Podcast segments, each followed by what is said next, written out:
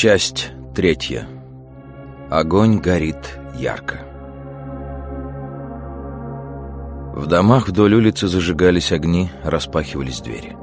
Люди выбегали посмотреть на праздник огня. Битти и Монтек глядели, один со сдержанным удовлетворением, другой, не веря своим глазам, на дом, которому суждено было стать главной ареной представления. Здесь будут жонглировать факелами и глотать пламя. «Ну вот», — промолвил Бетти, — «вы добились своего». Старина Монтек вздумал взлететь к солнцу, и теперь, когда ему обожгло крылышки, он недоумевает, как это могло случиться. Разве я не предупредил вас достаточно ясно, когда подослал пса к вашим дверям? Застывшее лицо Монтега ничего не выражало. Он почувствовал, как его голова медленно и тяжело, словно каменная, повернулась в сторону соседнего дома, темного и мрачного среди окружавших его ярких цветочных клумб. Битти презрительно фыркнул. «Э, бросьте. Неужто вас одурачила эта маленькая сумасбродка со своим избитым репертуаром? А, Монтек? Цветочки, листочки, мотыльки, солнечный закат. Знаем, знаем. Все записано в ее карточке. Э, да я, кажется, попал в точку. Достаточно поглядеть на ваше потерянное лицо. Несколько травинок и лунный серп. Экая чушь. И что хорошего она всем этим сделала?» Монтек присел на холодное крыло саламандры. Он несколько раз повернул свою одеревеневшую голову вправо, влево, вправо, влево. Она все видела.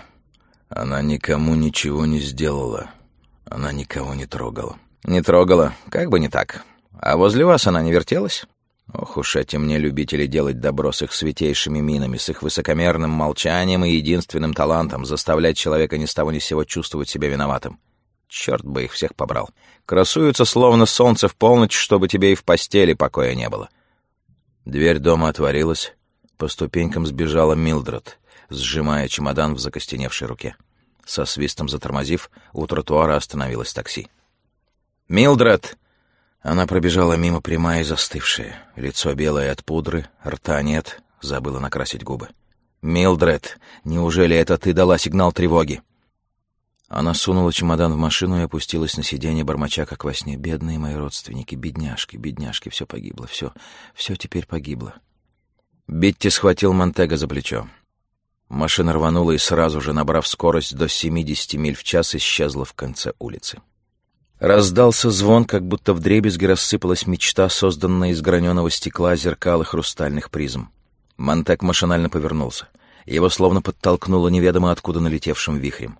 И он увидел, что Стоунман и Блэк, размахивая топорами, крушат оконные рамы, давая простор сквозняку. Шорох крыльев ночной бабочки, бьющийся о холодную черную преграду. «Монтек, это я, Фабер. Вы слышите меня? Что случилось?» «Теперь это случилось со мной», — ответил Монтек. «Ах, скажите, какая неожиданность!» — воскликнул Битти. «В наши дни всякий почему-то считает, всякий твердо уверен, что с ним ничего не может случиться. Другие умирают, но я живу. Для меня, видите ли, нет ни последствий, ни ответственности. Но только они есть. Вот в чем беда. Впрочем, что об этом толковать? Когда уж дошло до последствий, так разговаривать поздно, правда, Монтек?» «Монтек, можете вы спастись, убежать?» — спрашивал Фабер. Монтек медленно шел к дому. Он не чувствовал, как его ноги ступают сперва по цементу дорожки, потом по влажной ночной траве. Где-то рядом Битти щелкнул зажигалкой, и глаза Монтега, как зачарованные, приковались к оранжевому язычку пламени.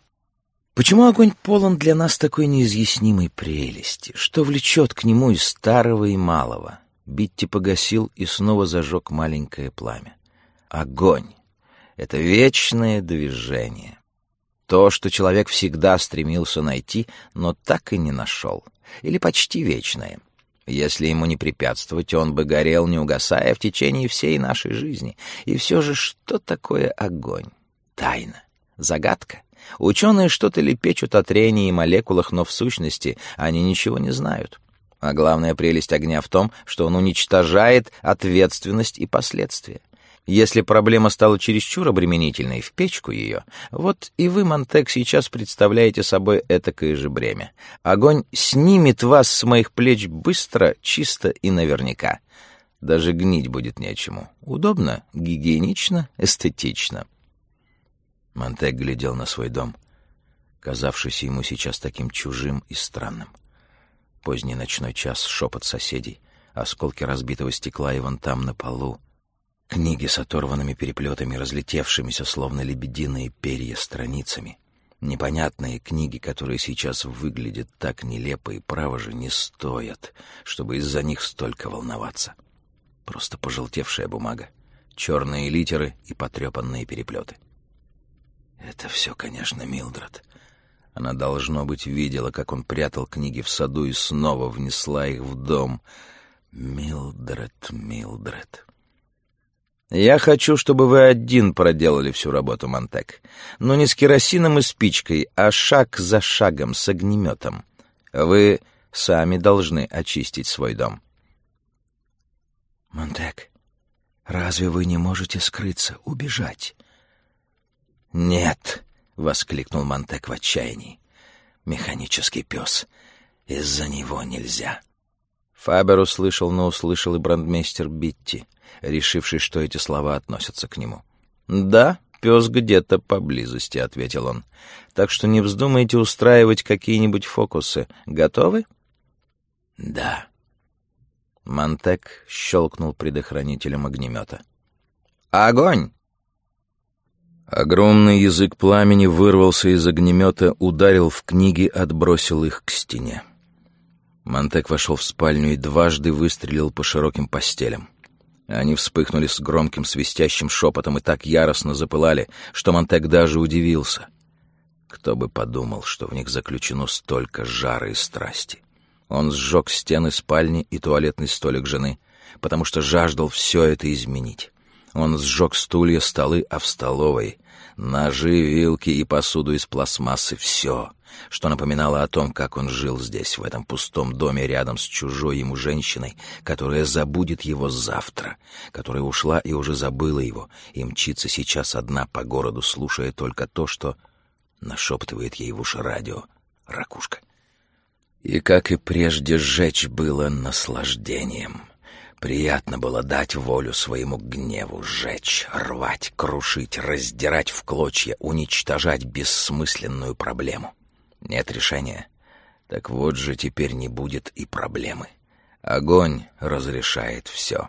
«Монтак! Книги!» Книги подскакивали и метались, как опаленные птицы, и их крылья пламенели красными и желтыми перьями. Затем он вошел в гостиную, где в стенах притаились погруженные в сон огромные безмозглые чудища с их белыми пустыми думами и холодными снежными снами. Он выстрелил в каждую из трех голых стен, и вакуумные колбы лопнули с пронзительным шипением. Пустота откликнулась Монтегу яростным пустым свистом, бессмысленным криком. Он пытался представить себе ее, рождавшую такие же пустые бессмысленные образы, и не мог. Он только задержал дыхание, чтобы пустота не проникла в его легкие.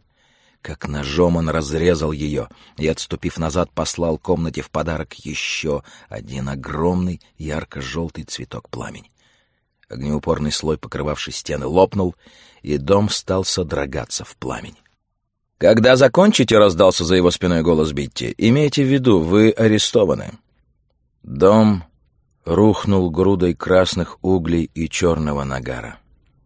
Он лежал на земле, укрытый периной из сонного розовато-серого пепла, и высокий султан дыма вставал над развалинами, тихо колеблясь в небе. Была половина четвертого утра. Люди разошлись по домам. От циркового балагана осталась куча золы и щебня. Представление окончилось.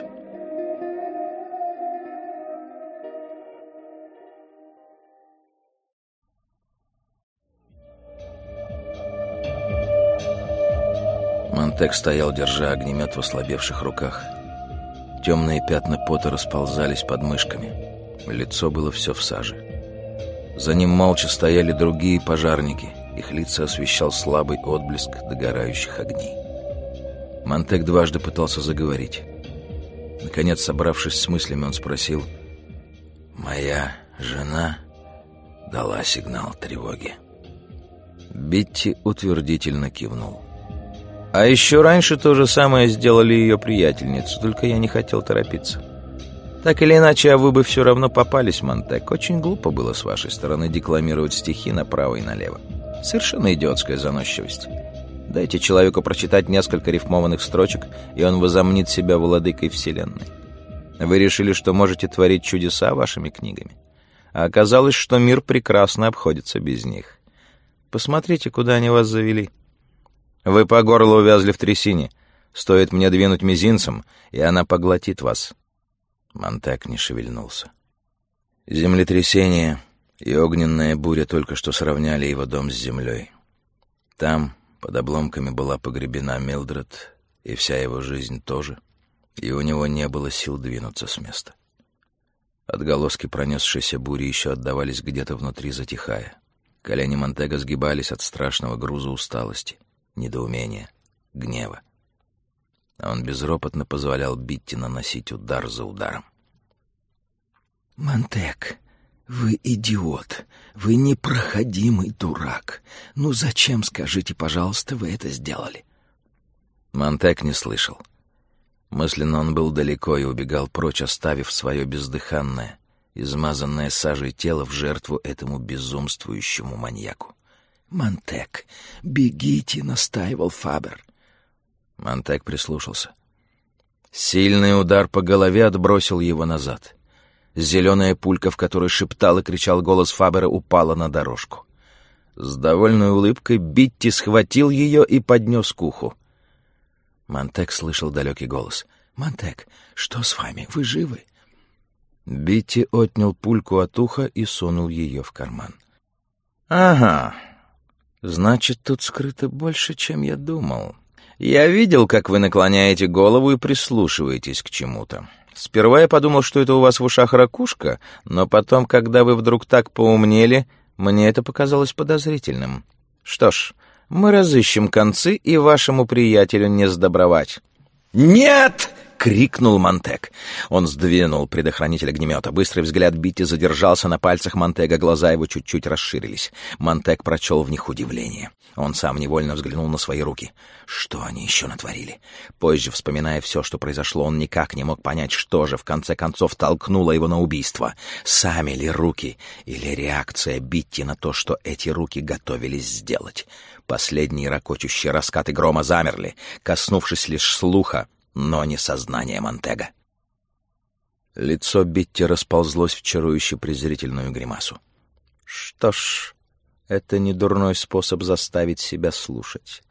Наставьте дуло пистолета на собеседника, и волей-неволей он вас выслушает. Ну, выкладывайте. Что скажете на этот раз? Почему не угощаете меня Шекспиром? Вы жалкий сноб. Мне не страшны твои угрозы, Касси. Они, как праздный ветер, пролетают мимо. Я чувством чести прочно огражден. Так что ли? Эх, вы незадачливый литератор. Действуйте же, черт вас дери, спускайте курок. И Битти сделал шаг вперед. Мы всегда жгли не то, что следовало, смог лишь выговорить Монтек. «Дайте сюда огнемет, Гай», — промолвил Битти застывшей улыбкой.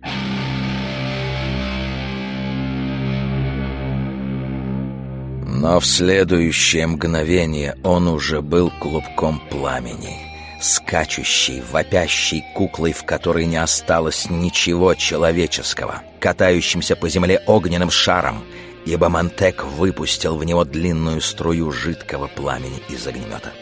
Раздалось шипение. Словно жирный плевок упал на раскаленную плиту. Что-то забулькало и забурлило, словно бросили горсть соли на огромную черную улитку, и она расплылась, вскипев желтой пеной. Монтек зажмурился, закричал. Он пытался зажать уши руками, чтобы не слышать этих ужасных звуков. Еще несколько судорожных движений, и Битти скорчился, обмяк, как восковая кукла на огне, и затих. Два других пожарника стояли, окаменев, как истуканы. С трудом подавляя приступ дурноты, Монтек направил на них огнемет. «Повернитесь», — приказал он. Они послушно повернулись к нему спиной. Пот катился градом по их серым, как вываренное мясо, лицам. Монтек с силой ударил их по головам, сбил с них каски, повалил их друг на друга. Они упали и остались лежать неподвижно. Легкий шелест, как будто слетел с ветки сухой осенний лист. Монтек обернулся и увидел механического пса. Появившись откуда-то из темноты, он успел уже пробежать через лужайку, двигаясь так легко и бесшумно, словно подгоняемое ветром плотное облачко черно-серого дыма. Пес сделал прыжок. Он взвился в воздухе фута на три выше головы Монтега, растопырив паучьи лапы, сверкая единственным своим зубом — прокаиновой иглой. Монтек встретил его струей пламени, чудесным огненным цветком. Вокруг металлического тела зверя завелись желтые, синие и оранжевые лепестки, одевая его в новую пеструю оболочку. Пес обрушился на Монтега, отбросил его вместе с огнеметом футов на десять в сторону к подножью дерева. Монтег почувствовал на мгновение, как пес барахтается, хватает его за ногу, вонзает иглу, и тотчас же пламя подбросило собаку в воздух, вывернуло ее металлические кости из суставов, распороло ей брюхо, и нутро ее брызнуло во все стороны красным огнем, как лопнувшая ракета. Монтек лежа видел, как перевернулась в воздухе, рухнула на земь и затихло это мертвое и вместе с тем живое тело. Казалось, пес и сейчас еще готов броситься на него, чтобы закончить смертоносное впрыскивание, действие которого Монтек уже ощущал в ноге. Его охватило смешанное чувство облегчения и ужаса, как у человека, который только-только успел отскочить в сторону от бешено мчащейся машины, и она лишь чуть задела его крылом. Он боялся подняться. Боялся, что совсем не сможет ступить на онемевшую от прокаина ногу. Оцепенение начинало разливаться по всему его телу. Что же теперь делать? Улица пуста. Дом сгорел, как старая театральная декорация. Другие дома вдоль улицы погружены во мрак. Рядом останки механического зверя, дальше Битти, еще дальше двое пожарных из Саламандра. Он взглянул на огромную машину. Ее тоже надо уничтожить. «Ну, — подумал он, — посмотрим, сильно ли ты пострадал. Попробуй встать на ноги. Осторожно, осторожно, вот так». Он стоял, но у него была всего лишь одна нога. Вместо другой был мертвый обрубок, обуглившийся кусок дерева, который он вынужден был таскать за собой, словно в наказание за какой-то тайный грех когда он наступал на нее. Тысячи серебряных иголок пронзали ногу от бедра до колена. Он заплакал. «Нет, иди, иди, здесь тебе нельзя оставаться». В домах снова зажигались огни. То ли людям не спалось после всего, что произошло, то ли их тревожила необычная тишина. Монтек не знал. Хромая, подпрыгивая, он пробирался среди развалин, подтаскивая руками волочащуюся больную ногу. Он разговаривал с ней, стонал и всхлипывал, выкрикивал ей приказания, проклинал ее и молил «Иди, иди, да иди же, ведь сейчас от этого зависит моя жизнь». Он слышал крики и голоса в темноте. Наконец он добрался до заднего двора, выходившего в глухой переулок. «Бетти», — думал он, Теперь вы больше не проблема. Вы всегда говорили, не, зачем решать проблему, лучше сжечь ее. Но вот я сделал и то, и другое. Прощайте, брандмейстер. Спотыкаясь, он заковылял в темноте по переулку.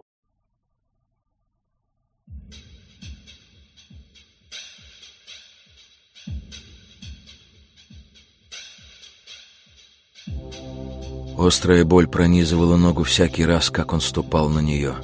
И он думал, дурак, дурак, болван, идиот, чертов идиот, дурак проклятый. Посмотри, что ты натворил. И как теперь все это расхлебывать, как? Гордость, будь она проклята, и гнев, да, не сумел сдержать себя, и вот все испортил, все погубил в самом начале. Правда, столько навалилось на тебя сразу. Битти, эти женщины в гостиной, Милдред, Клариса, и все же нет тебе оправдания, нет. Ты дурак, проклятый болван. Так выдать себя. Но мы еще спасем то, что осталось. Мы все сделаем, что можно. Если уж придется гореть, так прихватим кое-кого с собой. Да. Он вспомнил о книгах и повернул обратно. Надо их взять. На всякий случай. Он нашел книги там, где оставил их, у садовой ограды. Милдред, видно, подобрала не все.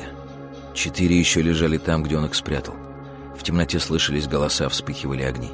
Где-то далеко уже грохотали другие саламандры. Рев их сирен сливался с ревом полицейских автомобилей, мчавшихся по ночным улицам. Монтек поднял книги и снова запрыгал и заковылял по переулку. Вдруг он упал, как будто ему одним ударом отсекли голову и оставили лишь одно обезглавленное тело. Мысль, внезапно сверкнувшая у него в мозгу, заставила его остановиться, швырнула его на земь. Он лежал, скорчившись, уткнувшись лицом в гравий, и рыдал. Битти хотел умереть. Теперь Монтек не сомневался, что это так. Битти хотел умереть. Ведь он стоял против Монтега, не пытаясь защищаться. Стоял, издеваясь над ним, подзадоривая его. От этой мысли у Монтега перехватило дыхание. Как странно. Как странно так жаждать смерти, что позволяешь убийце ходить вокруг тебя с оружием в руках, и вместо того, чтобы молчать и этим сохранить себе жизнь, вместо этого кричишь, высмеиваешь, дразнишь, пока твой противник не потеряет власть над собой и... Вдалеке топот бегущих ног. Монтек поднялся и сел. Надо уходить. Вставай, нельзя медлить. Но рыдания все еще сотрясали его тело, надо успокоиться. Вот они уже утихают.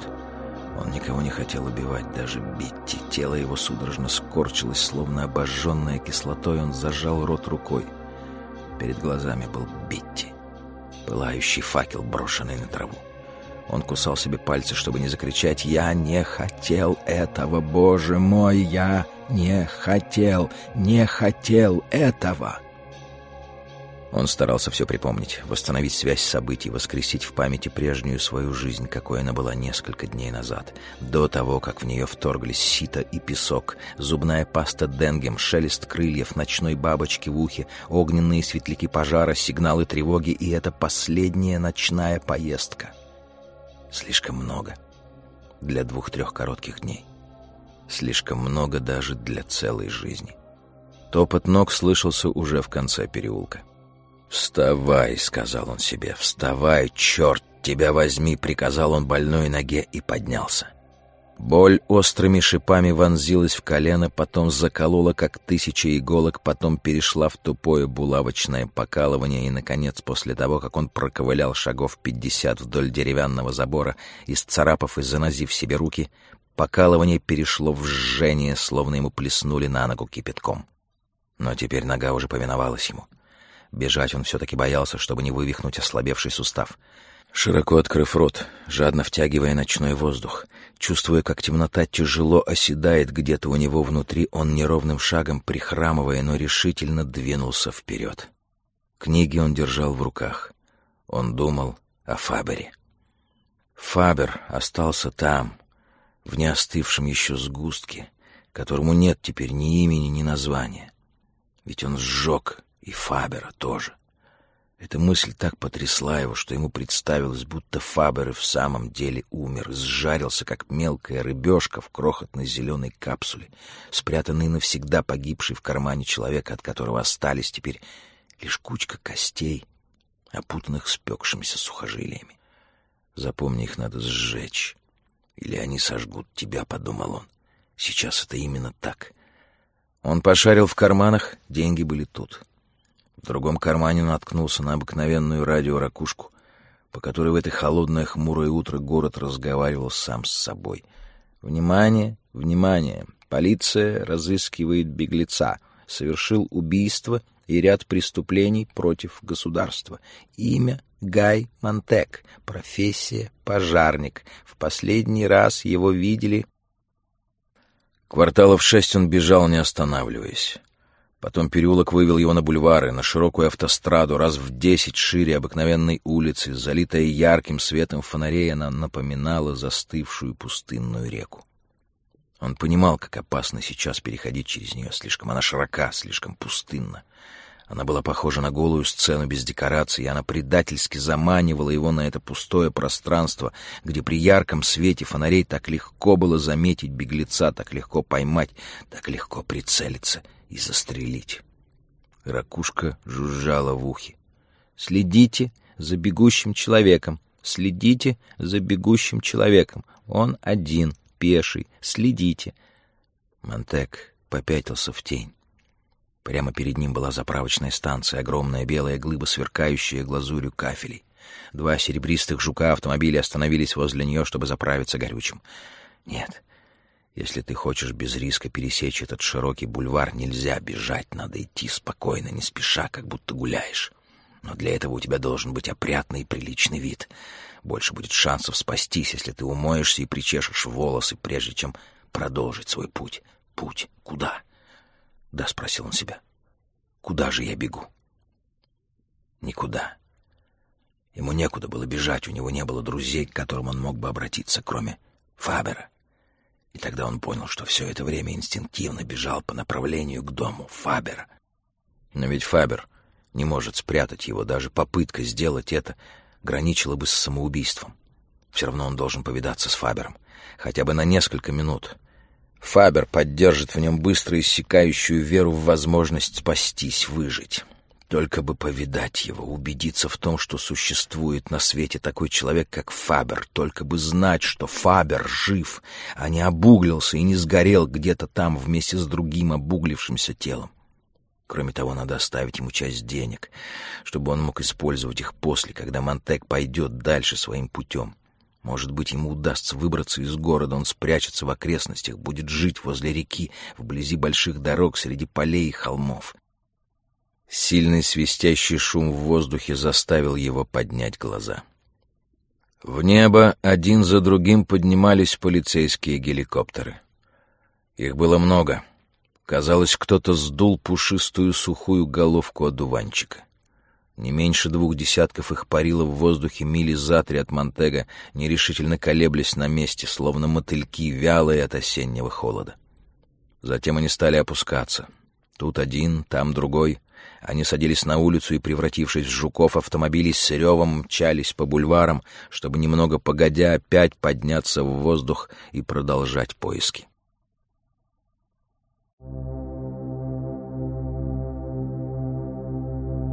Перед ним была заправочная станция. Служащих нигде не видно. Заняты с клиентами. Обогнув здание сзади, Монтек вошел в туалетную комнату для мужчин.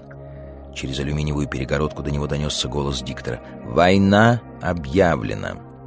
Снаружи у колонки накачивали бензин. Сидящие в автомобилях переговаривались со служащими станции что-то о моторах, о бензине, о том, сколько надо заплатить.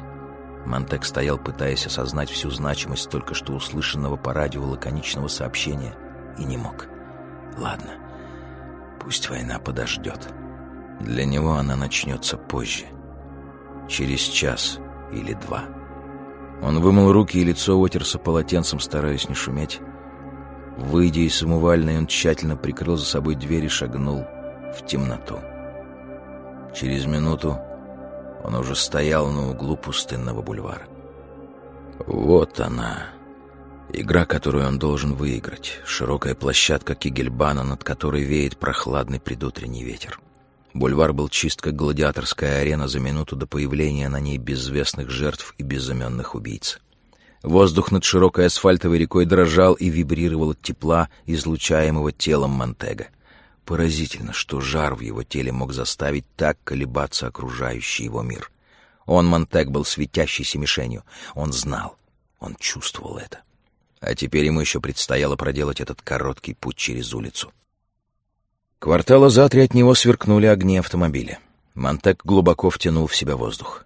В легких царапнуло, словно горячей щеткой. Горло пересохло от бега, во рту неприятный металлический вкус, ноги как свинцовые. Огни автомобиля. Если начать переходить улицу сейчас, то надо рассчитать, когда этот автомобиль будет здесь. Далеко ли до противоположного тротуара. Должно быть ярдов сто, не меньше, но все равно пусть будет сто. Если идти медленно, спокойным шагом, то чтобы покрыть это расстояние, понадобится 30-40 секунд, а мчащийся автомобиль. Набрав скорость, он пролетит эти три квартала за 15 секунд. Значит, даже если, добравшись до середины, пуститься бегом. Он ступил правой ногой, потом левой, потом опять правой. Он пересекал пустынную улицу. Даже если улица совершенно пуста, никогда нельзя сказать с уверенностью, что перейдешь благополучно.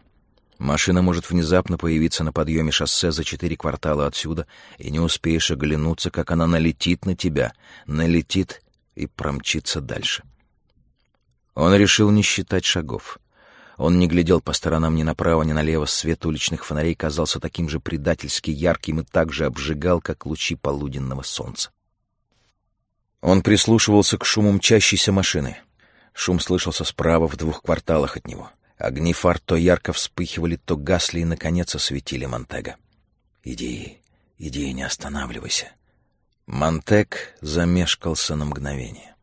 Потом покрепче сжал в руках книги и заставил себя двинуться вперед. Ноги его невольно заторопились, побежали, но он вслух пристыдил себя и снова перешел на спокойный шаг — он был уже на середине улицы, но и рев мотора становился все громче. Машина набирала скорость. «Полиция, конечно. Заметили меня все равно спокойней. Спокойней, не оборачивайся, не смотри по сторонам, не подавай вида, что тебя это тревожит. Шагай, шагай, вот и все». Машина мчалась, машина ревела, машина увеличивала скорость. Она выла и грохотала, она летела, едва касаясь земли, она неслась, как пуля, выпущенная из невидимого ружья. Сто двадцать миль в час, сто тридцать миль в час Монтек стиснул зубы.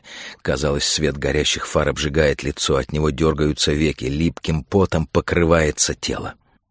Ноги Монтега нелепо волочились. Он начал разговаривать сам с собой, затем вдруг не выдержал и побежал.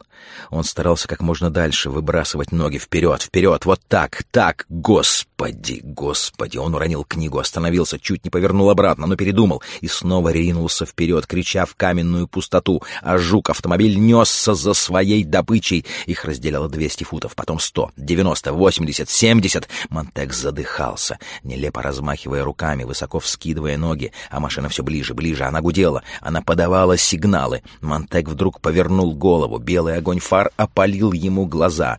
Не было машины, только слепящий сноп света, пылающий факел со страшной силой брошенный в Монтега, рев пламя. Сейчас, сейчас она налетит. Монтег споткнулся и упал. Я погиб. Все кончено. Но падение спасло его. За секунду до того, как наскочить на Монтега, бешеный жук вдруг круто свернул, объехал его и исчез. Монтег лежал, распластавшись на мостовой лицом вниз. Вместе с синим дымком выхлопных газов до него долетели обрывки смеха. Его правая рука была выброшена далеко вперед, он поднял ее. На самом кончике среднего пальца темнела узенькая полоска, след от колеса промчавшейся машины. Он медленно встал на ноги, глядя на эту полоску, не смея поверить своим глазам. Значит, это была не полиция. Он глянул вдоль бульвара пусто. Нет, это была не полиция, просто машина, полная подростков, сколько им могло быть лет. От двенадцати до шестнадцати шумная, крикливая орава детей отправилась на прогулку. Увидела человека, идущего пешком. Странное зрелище, диковинка в наши дни. Решили, а ну сшибем его, даже не подозревая, что это тот самый мистер Монтек которого по всему городу разыскивает полиция. Да всего лишь шумная компания подростков, вздумавших прокатиться лунной ночью, промчаться миль пятьсот, шестьсот, на такой скорости, что лицо коченеет от ветра. На рассвете они то ли вернутся домой, то ли нет, то ли будут живы, то ли нет, ведь в этом и была для них острота таких прогулок. «Они хотели убить меня», — подумал Монтек. Он стоял, пошатываясь. В потревоженном воздухе оседала пыль. Он ощупал ссадину на щеке. Да, они хотели убить меня.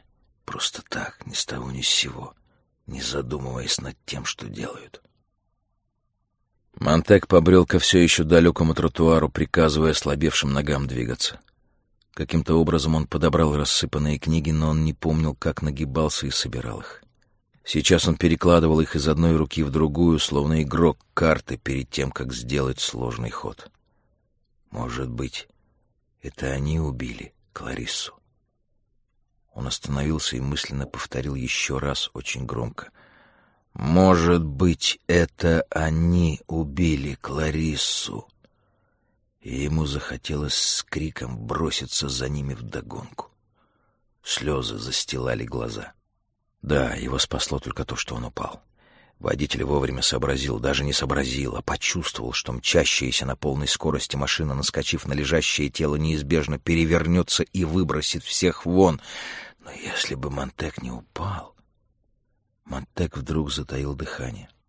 В четырех кварталах от него жук замедлил ход, круто повернул, встав на задние колеса, и мчался теперь обратно по той же стороне улицы, нарушая все правила движения. Но Монтек был уже вне опасности. Он укрылся в темном переулке цели своего путешествия. Сюда он устремился час назад, или это было лишь минуту назад. Вздрагивая от ночного холодка, он оглянулся. Жук промчался мимо. Выскочил на середину бульвара и исчез. Взрыв смеха снова нарушил ночную тишину. Шагая в темноте по переулку, Монтек видел, как словно снежные хлопья падали с неба геликоптеры. Первый снег грядущей долгой зимы. Дом был погружен в молчание. Монтек подошел со стороны сада, вдыхая густой ночной запах нарциссов, роз и влажной травы.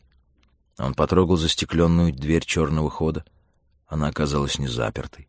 Прислушался и бесшумно скользнул в дом. «Миссис Блэк, вы спите», — думал он.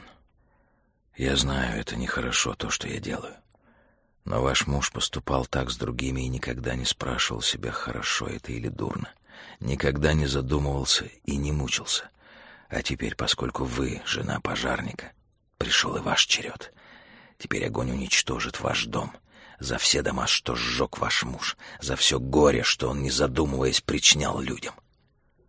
Дом молчал. Монтек спрятал книги на кухне и вышел обратно в переулок. Он оглянулся, погруженный в темноту, и молчал. Дом спал.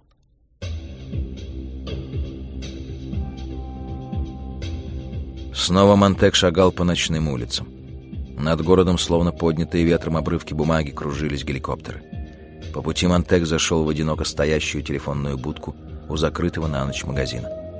Потом он долго стоял, поеживаясь от холода, и ждал, когда завоют вдалеке пожарные сирены, и саламандры с ревом понесутся сжечь дом мистера Блэка.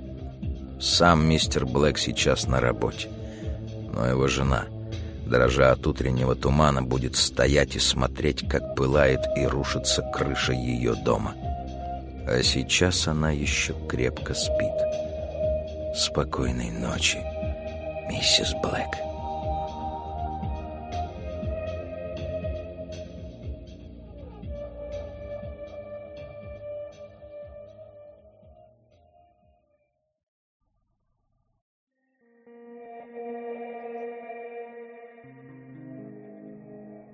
Фабер.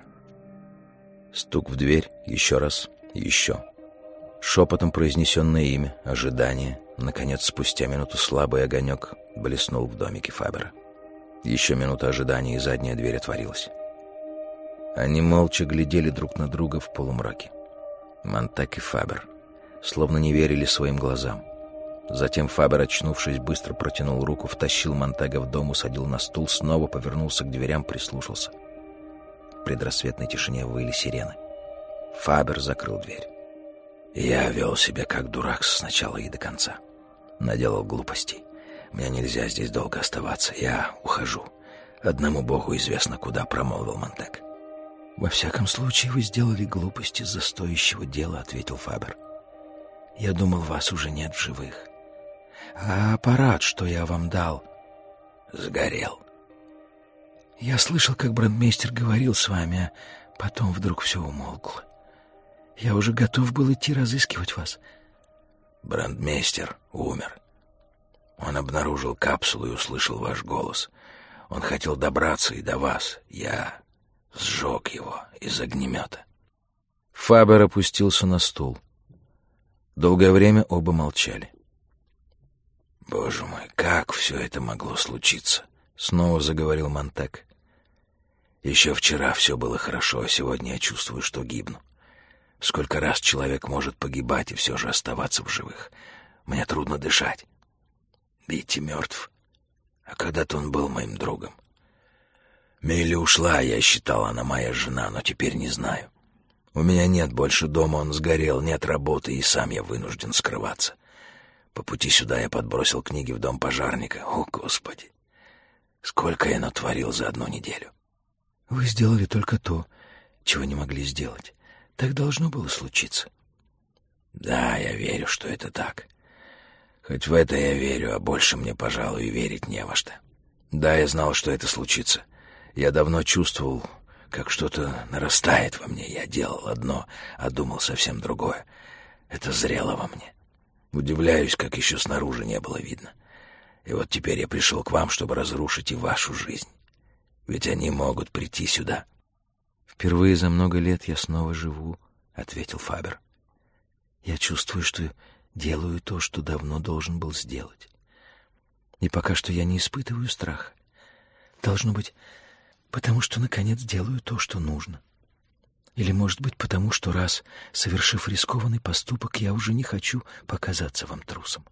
Должно быть, мне и дальше придется совершать еще более смелые поступки, еще больше рисковать, чтобы не было пути назад, чтобы не струсить, не позволить страху снова сковать меня.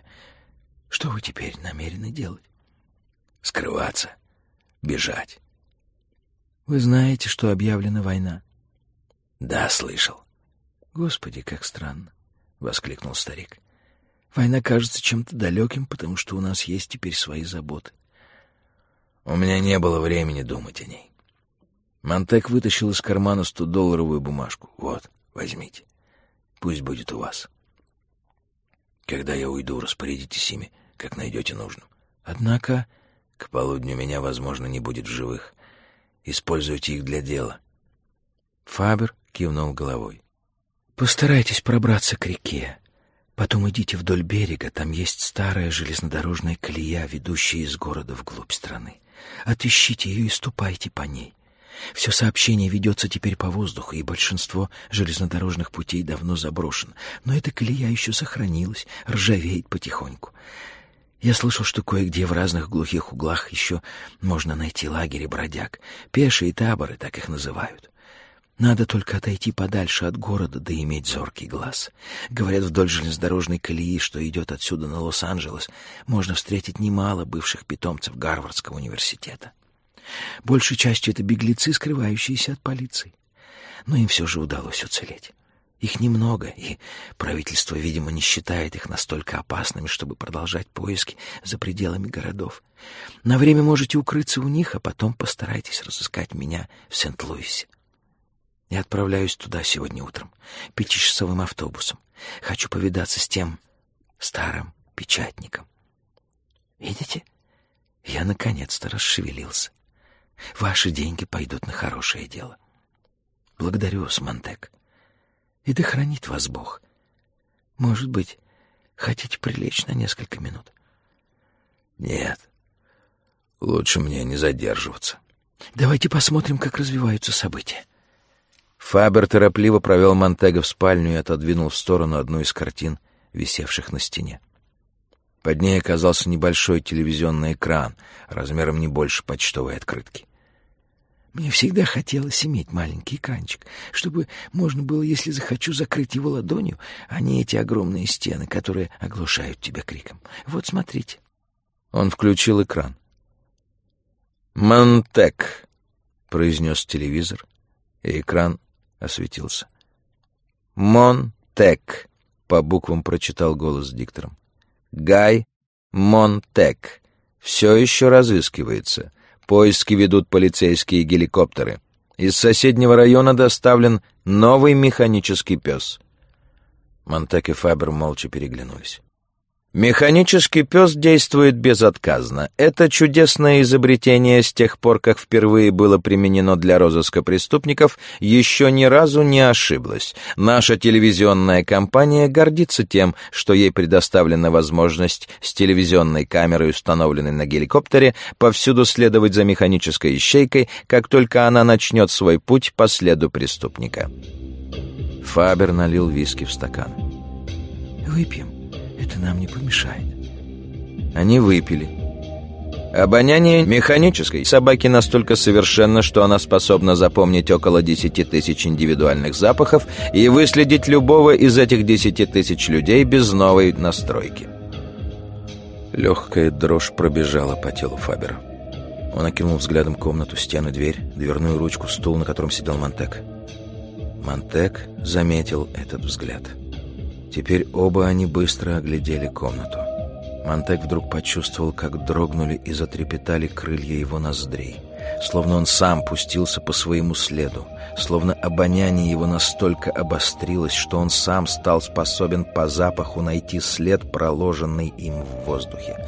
Словно внезапно стали зримы микроскопические капельки пота на дверной ручке там, где он взялся за нее рукой. Их было множество и они поблескивали, как хрустальные подвески крохотной люстры. На всем остались крупицы его существа. Он, Монтек, был везде, и в доме, и снаружи. Он был светящимся облаком, привидением, растворившимся в воздухе. И от этого трудно было дышать. Он видел, как Фабер задержал дыхание, словно боялся вместе с воздухом втянуть в себя тень беглеца. Сейчас механический пес будет высажен с геликоптера у места пожара. На экранчике возник сгоревший дом, толпа.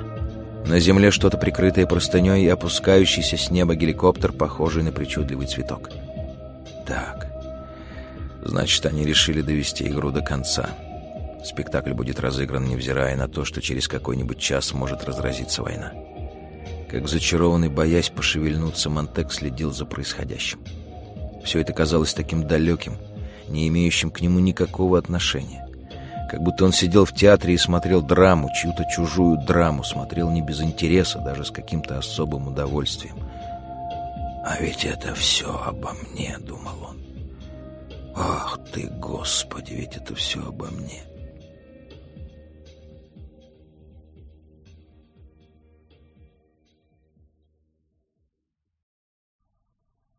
Если бы он захотел, он мог бы остаться здесь и с удобством проследить всю погоню до конца, шаг за шагом, по переулкам и улицам, пустынным широким бульварам, через лужайки и площадки для игр, задерживаясь вместе с диктором то здесь, то там для необходимых пояснений. И снова по переулкам прямо к объятому пламенем дому мистера и миссис Блэк. И, наконец, сюда, в этот домик, где они с Фабером сидят и попивают виски — а электрическое чудовище тем временем уже обнюхивает след его недавних шагов. Безмолвное, как сама смерть. Вот оно уже под окном. Теперь, если Монтек захочет, он может встать и одним глазом, поглядывая на телевизор, подойти к окну, открыть его и высунуться навстречу механическому зверю. И тогда на ярком квадратике экрана он увидит самого себя со стороны, как главного героя драмы, знаменитость, о которой все говорят, к которой прикованы все взоры. В других гостиных в эту минуту все будут видеть его объемным, в натуральную величину, в красках. Если он не зазевается в этот последний момент, он еще сможет за секунду до ухода в небытие увидеть, как пронзает его прокаиновая игла во имя счастья и спокойствия бесчисленных людей, минуту назад разбуженных истошным воем сирен и поспешивших свои гостиные, чтобы с волнением наблюдать редкое зрелище охоту на крупного зверя, погоню за преступником, драму с единственным действующим лицом. Успеет ли он сказать свое последнее слово? Когда на глазах у миллионов зрителей пес схватит его, не должен ли он, Монтек, одной фразой или хоть одним словом подвести итог своей жизни за эту неделю? Так, чтобы сказанное им еще долго жило после того, как пес, сомкнув и разомкнув свои металлические челюсти, отпрыгнет и убежит прочь в темноту. Телекамеры, замерев на месте, будут следить за удаляющимся зверем. Эффектный конец. Где ему найти такое слово? Такое последнее слово, чтобы огнем обжечь лица людей, пробудить их ото сна. «Смотрите», — прошептал Фабер. С геликоптера плавно спускалось что-то не похожее ни на машину, ни на зверя, ни мертвое, ни живое, что-то излучающее слабый зеленоватый свет. Через миг это чудовище уже стояло у тлеющих развалин.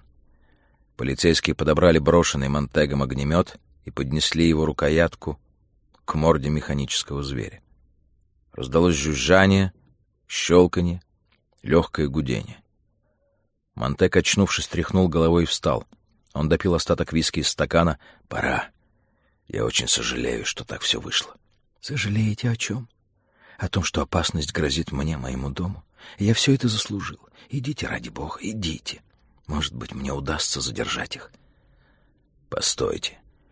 Какая польза, если и вы попадетесь? Когда я уйду, сожгите покрывало с постели. Я касался его. Бросьте в печку стул, на котором я сидел. Протрите спиртом мебель, все дверные ручки. Сожгите половик в прихожей. Включите на полную мощность вентиляцию во всех комнатах. Посыпьте все нафталином, если он у вас есть. Потом включите вовсю ваши поливные установки в саду, а дорожки промойте из шланга. Может быть, удастся прервать след. Фабер пожал ему руку. «Я все сделаю. Счастливого пути». Если мы оба останемся живы на следующей неделе или еще через неделю, постарайтесь подать себе весть. Напишите мне в Сент-Луис главный почтамт до востребования. Жаль, что не могу все время держать с вами контакт. Это было бы очень хорошо и для вас, и для меня, но у меня нет второй слуховой капсулы. Я, видите ли, никогда не думал, что она пригодится. Эх, какой я был старый глупец. Не предвидел, не подумал. Глупо, непростительно глупо. И вот теперь, когда нужен аппарат, у меня его нет. Ну же, уходите. Еще одна просьба. Скорее дайте мне чемодан. Положите в него какое-нибудь старое свое платье, старый костюм, чем заношеннее, тем лучше, рубашку, старые башмаки, носки. Фабер исчез, но через минуту вернулся. Они заклеили щели картонного чемодана липкой лентой. «Чтобы не выветрился старый запах мистера Фабер», — промолвил Фабр, весь взмокнув от усилий. Взяв виски, Монтек обрызгал им поверхность чемодана. «Совсем нам ни к чему, чтобы пес сразу учуял оба запаха. Можно я возьму с собой остаток виски? Оно мне еще пригодится. О, Господи! Надеюсь, наши старания не напрасны». Они опять пожали друг другу руки и уже направились к двери, еще раз взглянули на телевизор. Пес шел по следу медленно, крадучись принюхиваясь к ночному ветру. Над ним кружили геликоптеры с телекамерами. Пес вошел в первый переулок. «Прощайте». Монтек бесшумно выскользнул из дома и побежал, сжимая в руке наполовину пустой чемодан. Он слышал, как позади него заработали поливные установки, наполняя предрассветный воздух шумом падающего дождя. Сначала тихим, а затем все более сильным и ровным. Вода лилась на дорожке сада и ручейками сбегала на улицу. Несколько капель упало на лицо Монтега. Ему послышалось, что старик что-то крикнул ему на прощание, или, может быть, ему только показалось. Он быстро удалялся от дома, направляясь к реке.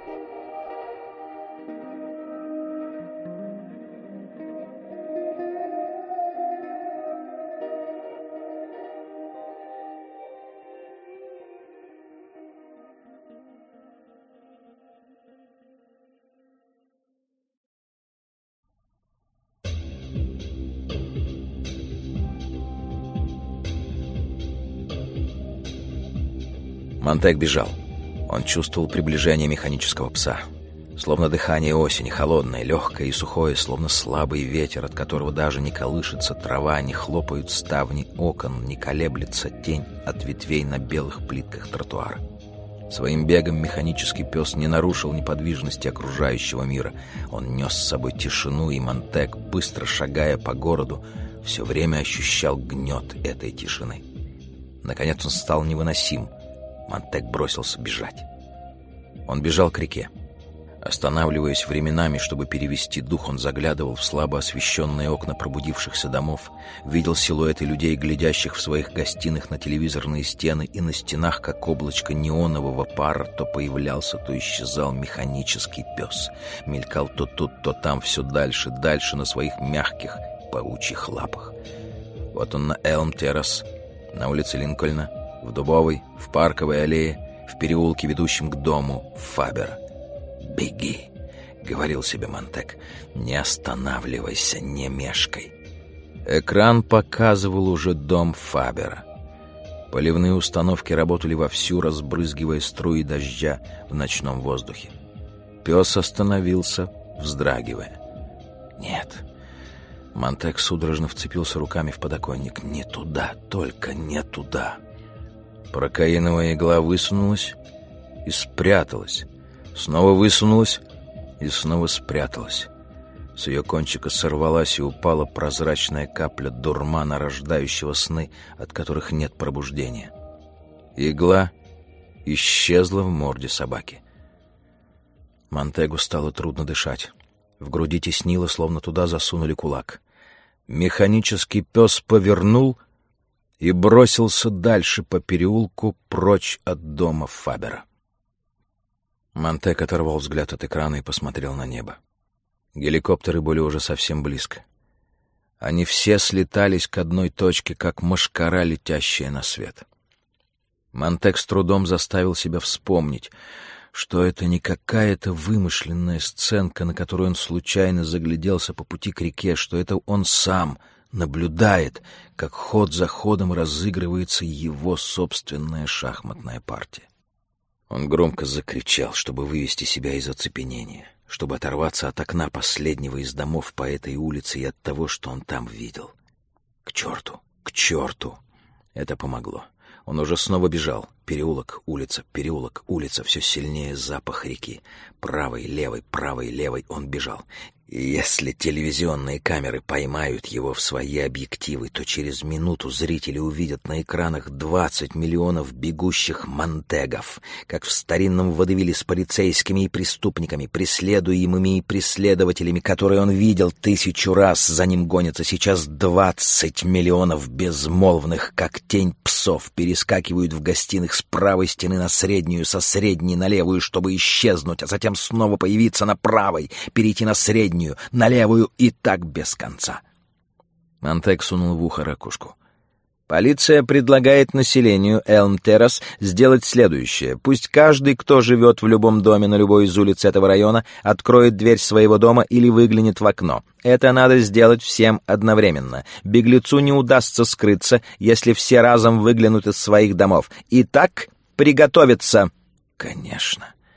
Почему это раньше не пришло им в голову? Почему до сих пор этого никогда не делали? Всем приготовиться, всем разом выглянуть наружу. Беглец не может укрыться. Единственный человек, бегущий в эту минуту по улице, единственный, рискнувший вдруг проверить способность своих ног двигаться, бежать. «Выглянуть по счету десять. Начинаем. Один, два...» Он почувствовал, как весь город встал. «Три...» Весь город повернулся к тысячам своих дверей.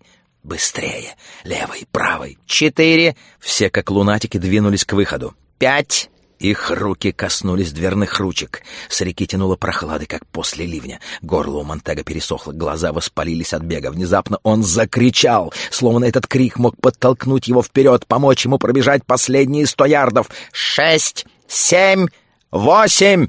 На тысячах дверей повернулись дверные ручки. «Девять!» Он пробежал мимо последнего ряда домов, потом вниз по склону к темной движущейся массе воды. «Десять!» Двери распахнулись. Он представил себе тысячи и тысячи лиц, вглядывающихся в темноту улиц, дворов и ночного неба. Бледные, испуганные. Они прячутся за занавесками, как серые зверьки. Выглядывают они из своих электрических нор. Лица с серыми бесцветными глазами, серыми губами, серые мысли в окоченелой плоти. Но Монтек был уже у реки. Он окунул руки в воду, чтобы убедиться в том, что она не привиделась ему. Он вошел в воду, разделся в темноте догола, ополоснул водой тело, окунул руки и голову в пьянящую, как вино, прохладу. Он пил ее, он дышал ею. Переодевшись в старое платье и башмаки Фабера, он бросил свою одежду в реку и смотрел, как вода уносит ее. А потом, держа чемодан в руке, он побрел по воде прочь от берега и брел до тех пор, пока дно не ушло у него из-под ног, течение подхватило его и понесло в темноту.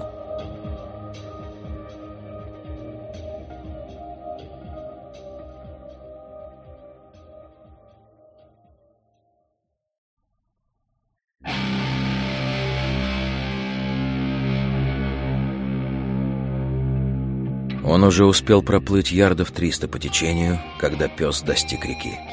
Над рекой гудели огромные пропеллеры геликоптеров. Потоки света обрушились на реку, и Монтек нырнул, спасаясь от этой иллюминации, похожей на внезапно прорвавшееся сквозь тучи солнце. Он чувствовал, как река мягко увлекает его все дальше в темноту. Вдруг лучи прожекторов переметнулись на берег, геликоптеры повернули к городу, словно напали на новый след — еще мгновение, и они исчезли совсем. Исчез и пес. Остались лишь холодная река и Монтек, плывущий по ней в неожиданно наступившей тишине. Все дальше от города. И его огни. Все дальше от погони. От всего. Ему казалось, будто он только что сошел с театральных подмостков, где шумела толпа актеров, или покинул грандиозный спиритический сеанс с участием сонма лепечущих привидений. Из нереального страшного мира он попал в мир реальный, но не мог еще вполне ощутить его реальность, ибо этот мир был слишком нов для него. Темные берега скользили мимо. Река несла его теперь среди холмов. Впервые за много лет он видел над собой звезды, бесконечные шествия совершающих свой предначертанный круг светил. Огромная звездная колесница катилась по небу, грозя раздавить его.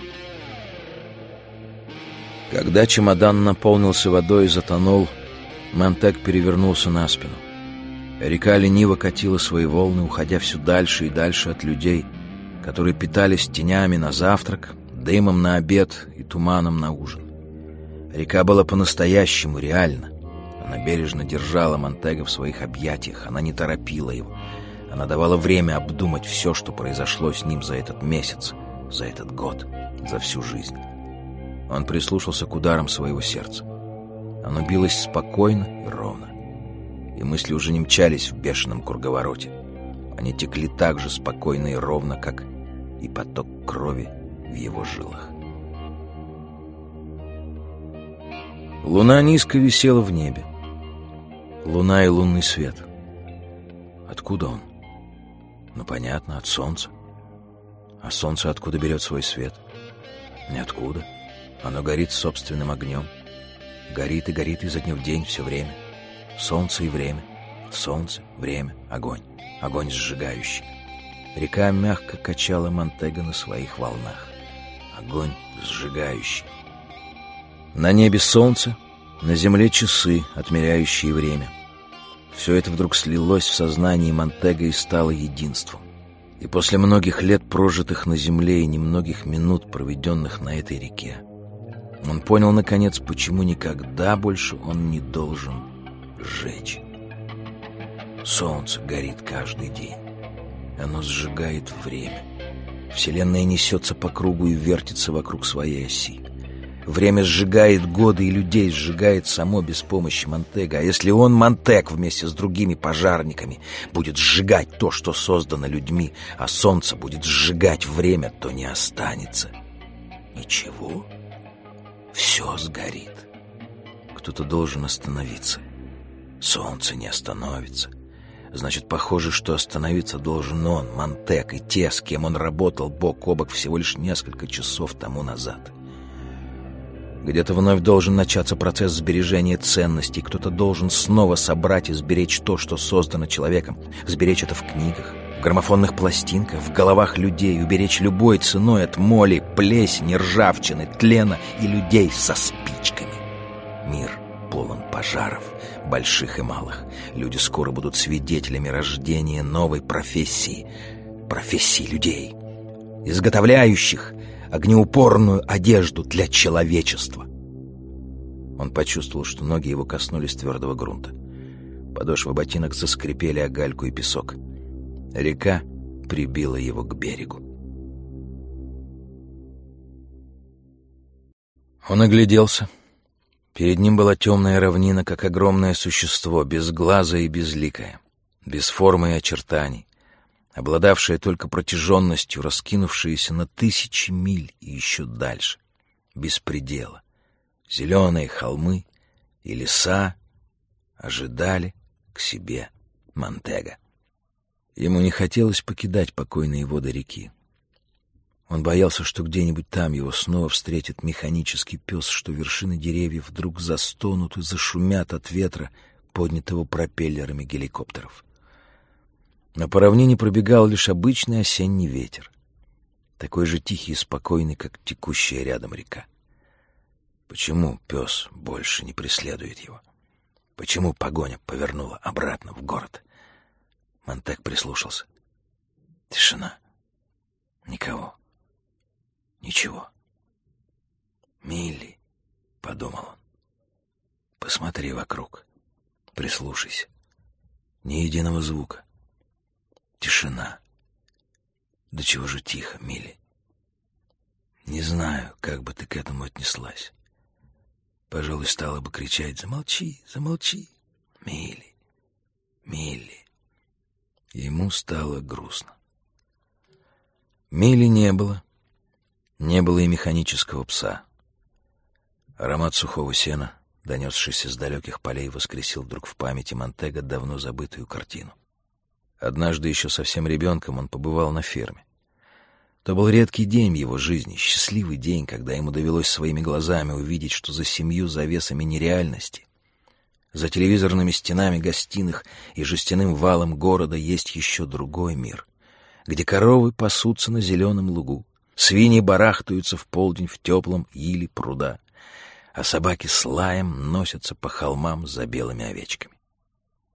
Теперь запах сухого сена и плеск воды напоминали ему, как хорошо было спать на свежем сене в пустом сарае позади одинокой фермы, в стороне от шумных дорог под сенью старинной ветряной мельницы, крылья которой тихо поскрипывали над головой, словно отсчитывая пролетающие годы. Лежать бы опять, как тогда всю ночь на сеновале, прислушиваясь к шороху зверьков и насекомых, к шелесту листьев, к тончайшим, еле слышным ночным звукам. Поздно вечером, думал он, ему, быть может, послышатся шаги. Он приподнимется и сядет. Шаги затихнут. Он снова ляжет и станет глядеть в окошко сеновала и увидит, как один за другим погаснут огни в домике фермера, и девушка, юная и прекрасная, сядет у темного окна и станет расчесывать косу. Ее трудно будет разглядеть, но ее лицо напомнит ему лицо той девушки, которую он знал когда-то в далеком и теперь уже безвозвратно ушедшем прошлом. Лицо девушки, умевшей радоваться дождю, неуязвимой для огненных светляков — знавший, о чем говорит одуванчик, если им потереть под подбородком. Девушка отойдет от окна, потом опять появится наверху в своей залитой лунным светом комнатке. И, внимая голосу смерть подрев реактивных самолетов, раздирающих небо надвое до самого горизонта, он, Монтек, будет лежать в своем надежном убежище на сеновале и смотреть, как удивительные незнакомые ему звезды тихо уходят за край неба, отступая перед нежным светом зари. Утром он не почувствует усталости, хотя всю ночь он не сомкнет глаз, и всю ночь на губах его будет играть улыбка. Теплый запах сена и все увиденное и услышанное в ночной тиши послужит для него самым лучшим отдыхом. А внизу у лестницы его будет ожидать еще одна, совсем уже невероятная радость. Он осторожно спустится с сеновала, освещенный розовым светом раннего утра, полный до краев ощущением прелести земного существования, и вдруг замрет на месте, увидев это маленькое чудо. Потом наклонится и коснется его рукой. У подножия лестницы он увидит стакан с холодным свежим молоком, несколько яблок и груш. Это все, что ему теперь нужно. Доказательство того, что огромный мир готов принять его и дать ему время подумать над всем, над чем он должен подумать. Стакан молока, яблоко, груша.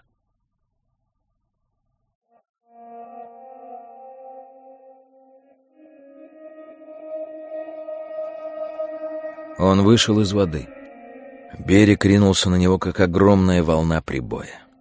Темнота, и эта незнакомая ему местность, и миллионы неведомых запахов, несомых прохладным, леденящим мокрое тело ветром, все это разом навалилось на Монтега. Он отпрянул назад от этой темноты, запахов, звуков. В ушах шумело, голова кружилась. Звезды летели ему навстречу, как огненные метеоры.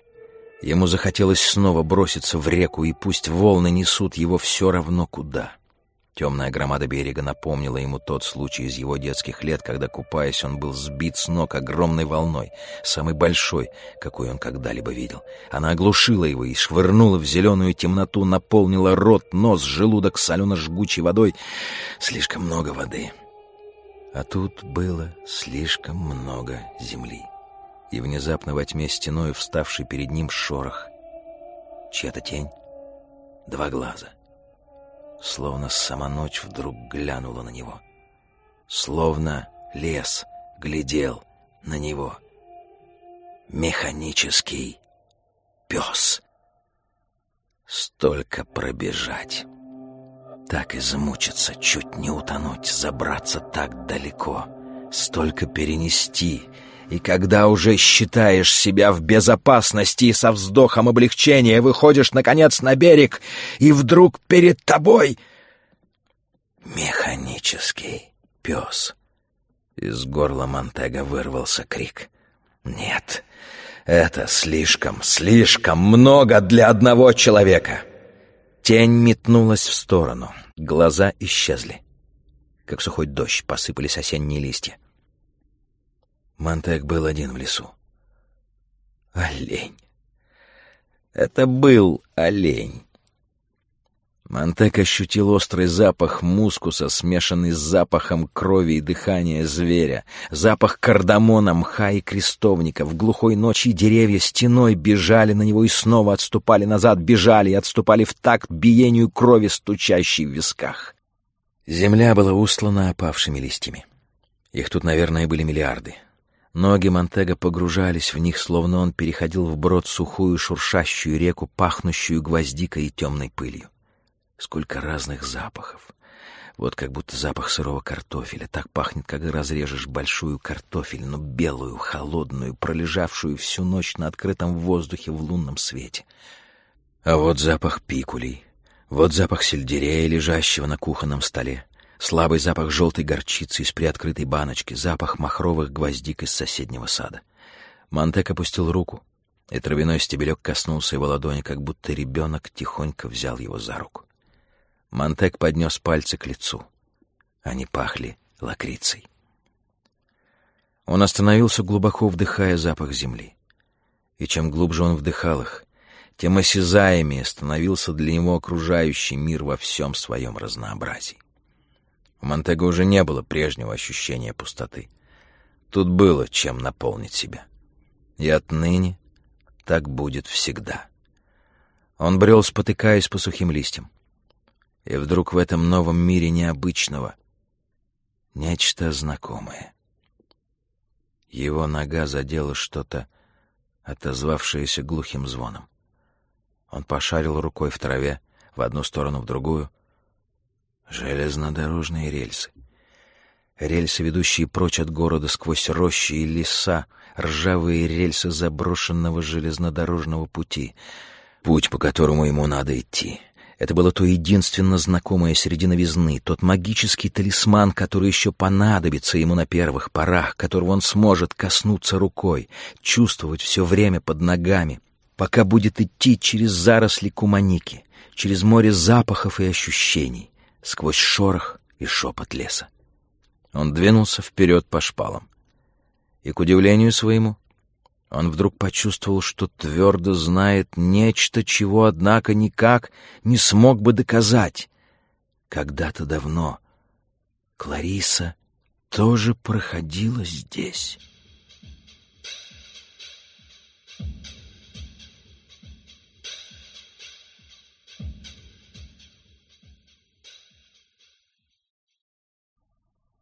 Полчаса спустя продрогший, осторожно ступая по шпалам, остро ощущая, как темнота впитывается в его тело, заползает в глаза, в рот, а в ушах стоит гул лесных звуков, и ноги исколоты о кустарник и обожжены крапивой, он вдруг увидел впереди огонь.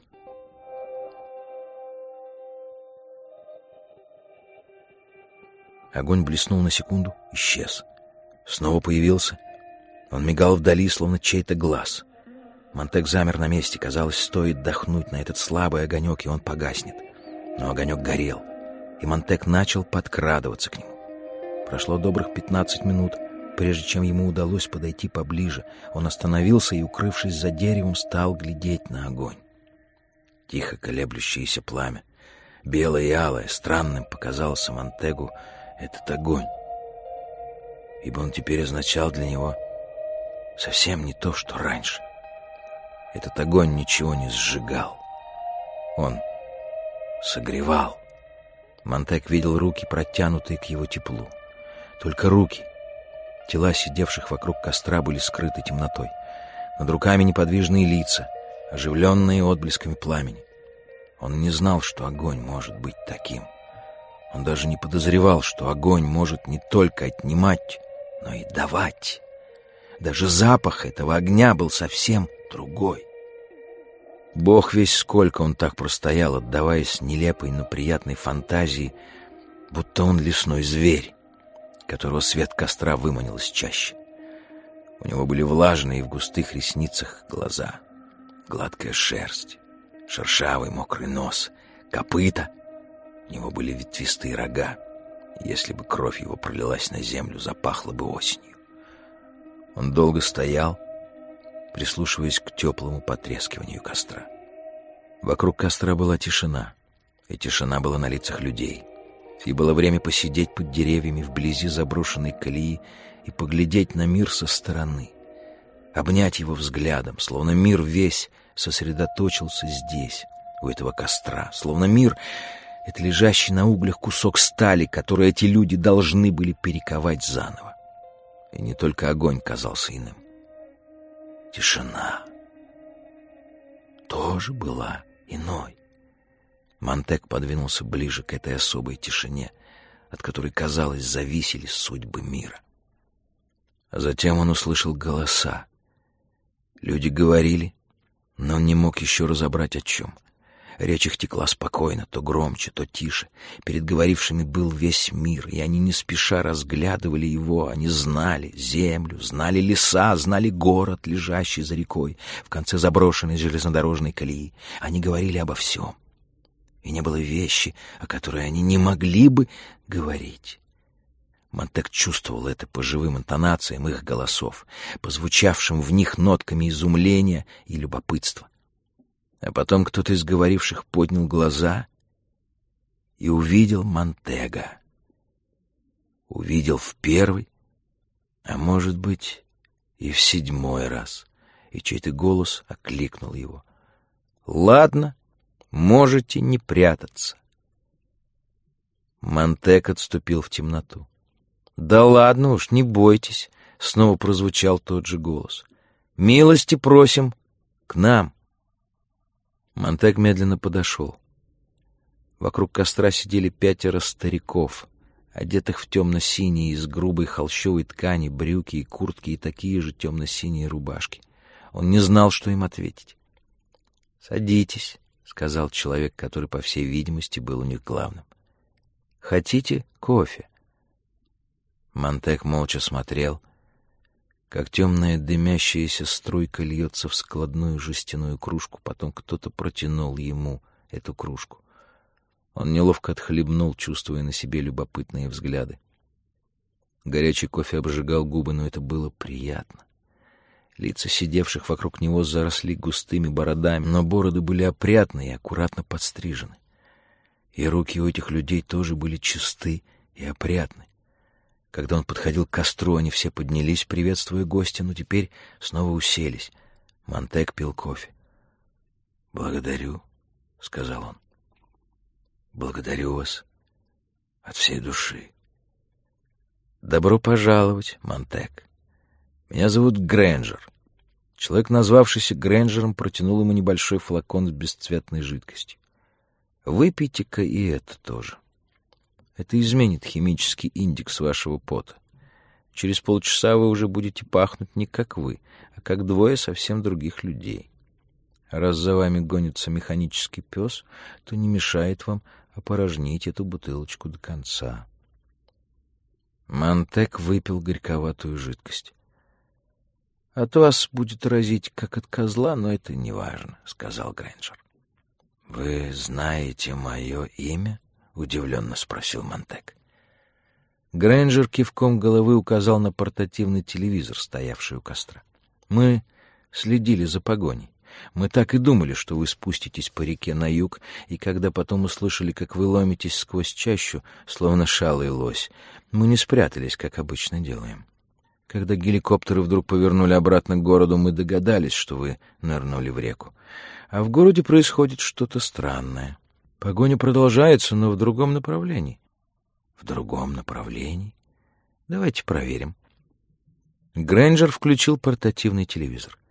На экранчике замелькали краски, с жужжанием заметались тени, словно в этом маленьком ящичке был заперт какой-то кошмарный сон, и странно было, что здесь, в лесу, можно взять его в руки, передать другому. Голос диктора кричал «Погоня продолжается в северной части города, полицейские геликоптеры сосредоточиваются в районе 87-й улицы и Элм-Гроув парка».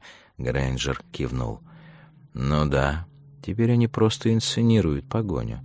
Вам удалось сбить их со следа еще у реки, но признаться в этом они не могут. Они знают, что нельзя слишком долго держать зрителей в напряжении. Скорее, к развязке. Если обыскать реку, то и до утра не кончишь. Поэтому они ищут жертву, чтобы с помпой завершить всю эту комедию.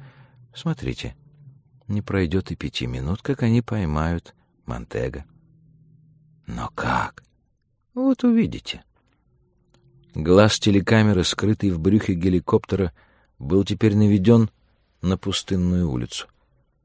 «Видите?» — прошептал Грэнджер. «Сейчас появитесь вы. Вон там, в конце улицы. Намеченная жертва. Смотрите, как ведет съемку камера. Сначала эффектно подается улица, тревожное ожидание, улица в перспективе. Вот сейчас какой-нибудь бедняга выйдет на прогулку. Какой-нибудь чудак, оригинал. Не думайте, что полиция не знает привычек таких чудаков, которые любят гулять на рассвете просто так, без всяких причин, или потому что страдают бессонницей. Полиция следит за ними. Никогда не знаешь, когда и как это может пригодиться. А сегодня, оказывается, это очень кстати. Сегодня это просто спасает положение. О, Господи! Смотрите. Люди, сидящие у костра, подались вперед. На экране в конце улицы из-за угла появился человек. Внезапно в объектив ворвался механический пес. Геликоптеры направили на улицу десятки прожекторов и заключили фигурку человека в клетку из белых сверкающих столбов света. Голос диктора торжественно возвестил «Это Монтак! Погоня закончена!» Ни в чем не повинный прохожий стоял в недоумении, держа в руке дымящуюся сигарету. Он смотрел на пса, не понимая, что это такое — Вероятно, он так и не понял до самого конца. Он взглянул на небо, прислушался к вою сирен. Теперь телекамеры вели съемку снизу. Пес сделал прыжок. Ритм и точность его движений были поистину великолепны. Сверкнула игла. На мгновение все замерло на экране, чтобы зрители могли лучше разглядеть всю картину — недоумевающий вид жертвы, пустую улицу, стальное чудовище в прыжке, эту гигантскую пулю, стремящуюся к мишени. «Монтек, не двигайтесь!» — произнес голос с неба. В тот же миг пес и объектив телекамеры обрушились на человека сверху, и камера и пес схватили его одновременно. Он закричал. Человек кричал, кричал, кричал. Наплыв, тишина, темнота. Монтек вскрикнул и отвернулся. Тишина. Люди у костра сидели молча с застывшими лицами. пока с темного экрана не прозвучал голос диктора. «Поиски окончены. Монтек мертв. Преступление, совершенное против общества, наказано». Темнота. Теперь мы переносим вас в зал под крышей отеля «Люкс». Получасовая передача перед рассветом. В нашей программе Грэнджер выключил телевизор. А вы заметили, как они дали его лицо? Все время не в фокусе. Даже ваши близкие друзья не смогли бы с уверенностью сказать, вы это были или не вы. Дан намек. Воображение зрителя дополнит остальное. «О, черт!» — прошептал он. Монтек молчал, повернувшись к телевизору. Весь дрожа, он не отрывал взгляда от пустого экрана. Грэнджер легонько коснулся его плеча. «Приветствуем, воскресшего из мертвых». Монтек кивнул. «Теперь вам не мешает познакомиться с нами», — продолжал Грэнджер. «Это Фред Клемент, некогда возглавлявший кафедру имени Томаса Харди в Кембриджском университете. Это было в те годы, когда Кембридж еще не превратился в атомное инженерное училище. А это доктор Симмонс из Калифорнийского университета, знаток творчества Ортега и Гассет. Вот профессор Уэст, много лет тому назад в стенах Колумбийского университета, сделавший немалый вклад в науку об этике, теперь уже древнюю и забытую науку. Преподобный отец Падовер 30 лет тому назад произнес несколько проповедей и в течение одной недели потерял своих прихожан из-за своего образа мыслей. Он уже давно бродяжничает с нами. Что касается меня, то я написал книгу под названием «Пальцы одной руки. Правильное отношение между личностью и обществом». И вот теперь я здесь. Добро пожаловать к нам, Монтек. «Нет, мне не место среди вас», — с трудом выговорил, наконец, Монтек. «Всю жизнь я делал только глупости». «Ну, это для нас не ново. Мы все совершали ошибки, иначе бы мы не были здесь. Пока мы действовали каждый в одиночку, ярость была нашим единственным оружием. Я ударил пожарника, когда он пришел, чтобы сжечь мою библиотеку. Это было много лет тому назад. С тех пор я вынужден скрываться. Хотите присоединиться к нам, Монтек? Да. Что вы можете нам предложить? Ничего. Я думал, у меня есть часть экклезиаста, и, может быть, кое-что из откровений Иоанна Богослова. Но сейчас у меня нет даже этого. Экклезиаст — это неплохо. Где вы хранили его? Здесь. Монтек рукой коснулся лба. «А, — улыбнулся Грэнджер и кивнул головой. «Что? Разве это плохо?» — воскликнул Монтек. «Нет, это очень хорошо, это прекрасно», — Грэнджер повернулся к священнику. «Есть у нас экклезиаст?» «Да, человек по имени Гаррис, проживающий в Янгстауне». «Монтек, Грейнджер крепко взял Монтега за плечо. «Будьте осторожны. Берегите себя. Если что-нибудь случится с Гаррисом, вы будете экклезиаст. Видите, каким нужным человеком вы успели стать в последнюю минуту. Но я все забыл. Нет. Ничто не исчезает бесследно. У нас есть способ встряхнуть вашу память. Я уже пытался вспомнить. Не пытайтесь. Это придет само, когда будет нужно. Человеческая память похожа на чувствительную фотопленку, и мы всю жизнь только и делаем, что стараемся стереть запечатлевшееся на ней. Симмонс разработал метод, позволяющий воскрешать в памяти все однажды прочитанное. Он трудился над этим двадцать лет. Монтек, хотели бы вы прочесть «Республику Платона»? О, да, конечно. Ну вот я — это «Республика Платона». А Марка Аврелия хотите почитать? Мистер Симмонс, Марк Аврелий. «Привет», — сказал мистер Симмонс. «Здравствуйте», — ответил Монтек. Разрешите познакомить вас с Джонатаном Свифтом, автором весьма острой политической сатиры «Путешествие Гулливера».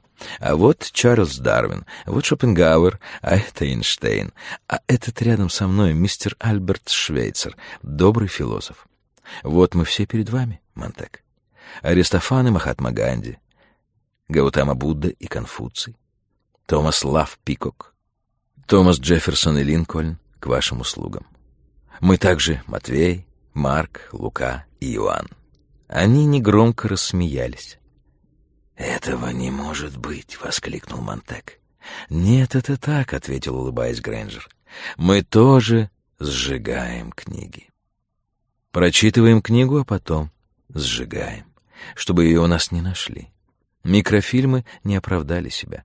Мы постоянно скитаемся, меняем места. Пленку пришлось бы где-нибудь закапывать, потом возвращаться за нею, а это сопряжено с риском. Лучше все хранить в голове, где никто ничего не увидит, ничего не заподозрит. Все мы обрывки и кусочки истории, литературы международного права. Байрон, Том Пейн, Макиавелли, Христос — все здесь, в наших головах. Но уже поздно. И началась война. Мы здесь, а город там, вдали, в своем красочном уборе. О чем вы задумались, Монтек? Я думаю, как же я был глуп, когда пытался бороться собственными силами. Подбрасывал книги в дома пожарных и давал сигнал тревоги. Вы делали, что могли. В масштабах всей страны это дало бы прекрасный результат. Но наш путь борьбы проще, и, как нам кажется, лучше. Наша задача — сохранить знания, которые нам еще будут нужны, сберечь их в целости и сохранности. Пока мы не хотим никого задевать и никого подстрекать, ведь если нас уничтожат, погибнут и знания, которые мы храним. Погибнут, может быть, навсегда. Мы в некотором роде самые мирные граждане, бродим по заброшенным колеям, Ночью прячемся в горах. И горожане оставили нас в покое. Иной раз нас останавливают и обыскивают, но никогда не находят ничего, что могло бы дать повод к аресту. У нас очень гибкая, неуловимая, разбросанная по всем уголкам страны организация. Некоторые из нас сделали себе пластические операции, изменили свою внешность и отпечатки пальцев. Сейчас нам очень тяжело. Мы ждем, чтобы поскорее началась и кончилась война. Это ужасно. Но тут мы ничего не можем сделать. Не мы управляем страной. Мы лишь ничтожное меньшинство глаз вопиющего в пустынь. Когда война кончится, тогда, может быть, мы пригодимся. И вы думаете, вас будут слушать? Если нет, придется снова ждать. Мы передадим книги из уст в уста нашим детям — а наши дети, в свою очередь, передадут другим. Многое, конечно, будет потеряно, но людей нельзя силком заставить слушать. Они должны сами понять, сами должны задуматься над тем, почему так вышло, почему мир взорвался у них под ногами. Вечно так продолжаться не может. Много ли вас? По дорогам на заброшенных железнодорожных колеях нас сегодня тысячи. С виду мы бродяги, но в головах у нас целое хранилище книг. Вначале все было стихийно, у каждого была какая-то книга, которую он хотел запомнить. Но мы встречались друг с другом, и за эти двадцать или более лет мы создали нечто вроде организации и наметили план действий. Самое главное, что нам надо было понять, это что сами по себе мы — ничто. Что мы не должны быть педантами или чувствовать свое превосходство над другими людьми. Мы всего лишь обложки книг, предохраняющие их от порчи и пыли, ничего больше. Некоторые из нас живут в небольших городках. Глава первая из книги Торо, Уолден, живет в Грин-Ривер. Глава вторая — Уиллоу Фарм, штат Мэн. В штате Мэриленд есть городок с населением всего в 27 человек, так что вряд ли туда станут бросать бомбы. В этом городке у нас хранится полное собрание трудов Бертрана Рассела. Его можно взять в руки, как книгу этот городок, и полистать страницы. Столько-то страниц в голове у каждого из обитателей. А когда война кончится, тогда в один прекрасный день, в один прекрасный год, Книги снова можно будет написать. Созовем всех этих людей, и они прочтут наизусть все, что знают, и мы все это напечатаем на бумаге. А потом, возможно, наступит новый век тьмы, и придется опять все начинать сначала. Но у человека есть одно замечательное свойство. Если приходится все начинать сначала, он не отчаивается, не теряет мужества, ибо он знает, что это очень важно, что это стоит усилий. «А сейчас что мы будем делать?» — спросил Монтек. «Ждать», — ответил Грэнджер. «И на всякий случай уйдем подальше, вниз по реке». Он начал забрасывать костер землей. Остальные помогали ему, помогал и Монтек. В лесной чаще люди молча гасили огонь.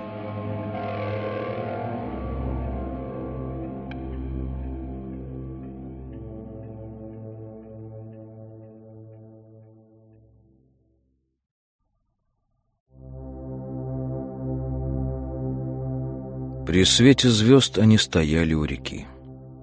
Монтек взглянул на светящийся циферблат своих часов. Пять часов утра. Только час прошел. Но он был длиннее года. За дальним берегом брезжил рассвет. «Почему вы верите мне?» — спросил он. Человек шевельнулся в темноте. «Достаточно взглянуть на вас.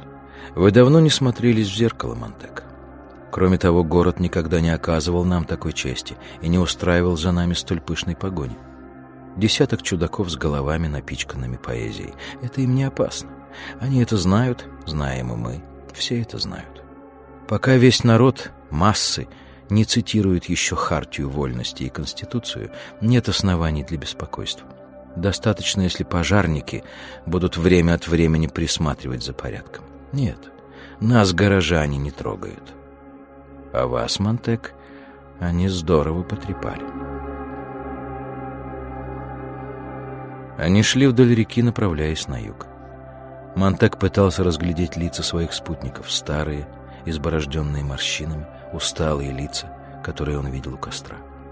Он искал на них выражение радости, решимости, торжества над будущим. Он, кажется, ожидал, что от тех знаний, которые они несли в себе, их лица будут светиться, как зажженный фонарь в ночном мраке. Но ничего этого он не увидел на их лицах. Там у костра их озарял отблеск горячих сучьев, а сейчас они ничем не отличались от других таких же людей, много скитавшихся по дорогам, проведших в поисках немало лет своей жизни, видевших, как гибнет прекрасное, и вот, наконец, уже стариками они собрались вместе, чтобы поглядеть, как опустится занавес и погаснут огни. Они совсем не были уверены в том, что хранимое в их памяти заставит зарю будущего разгореться более ярким пламенем. Они ни в чем не были уверены, кроме одного. Они видели книги, стоящие на полках, книги с еще не разрезанными страницами ждущие читателей, которые когда-нибудь придут и возьмут книги. Кто чистыми, кто грязными руками. Монтек пристально вглядывался в лица своих спутников. «Не пытайтесь судить о книгах по обложкам», — сказал кто-то. Все тихо засмеялись, продолжая идти дальше, вниз по реке.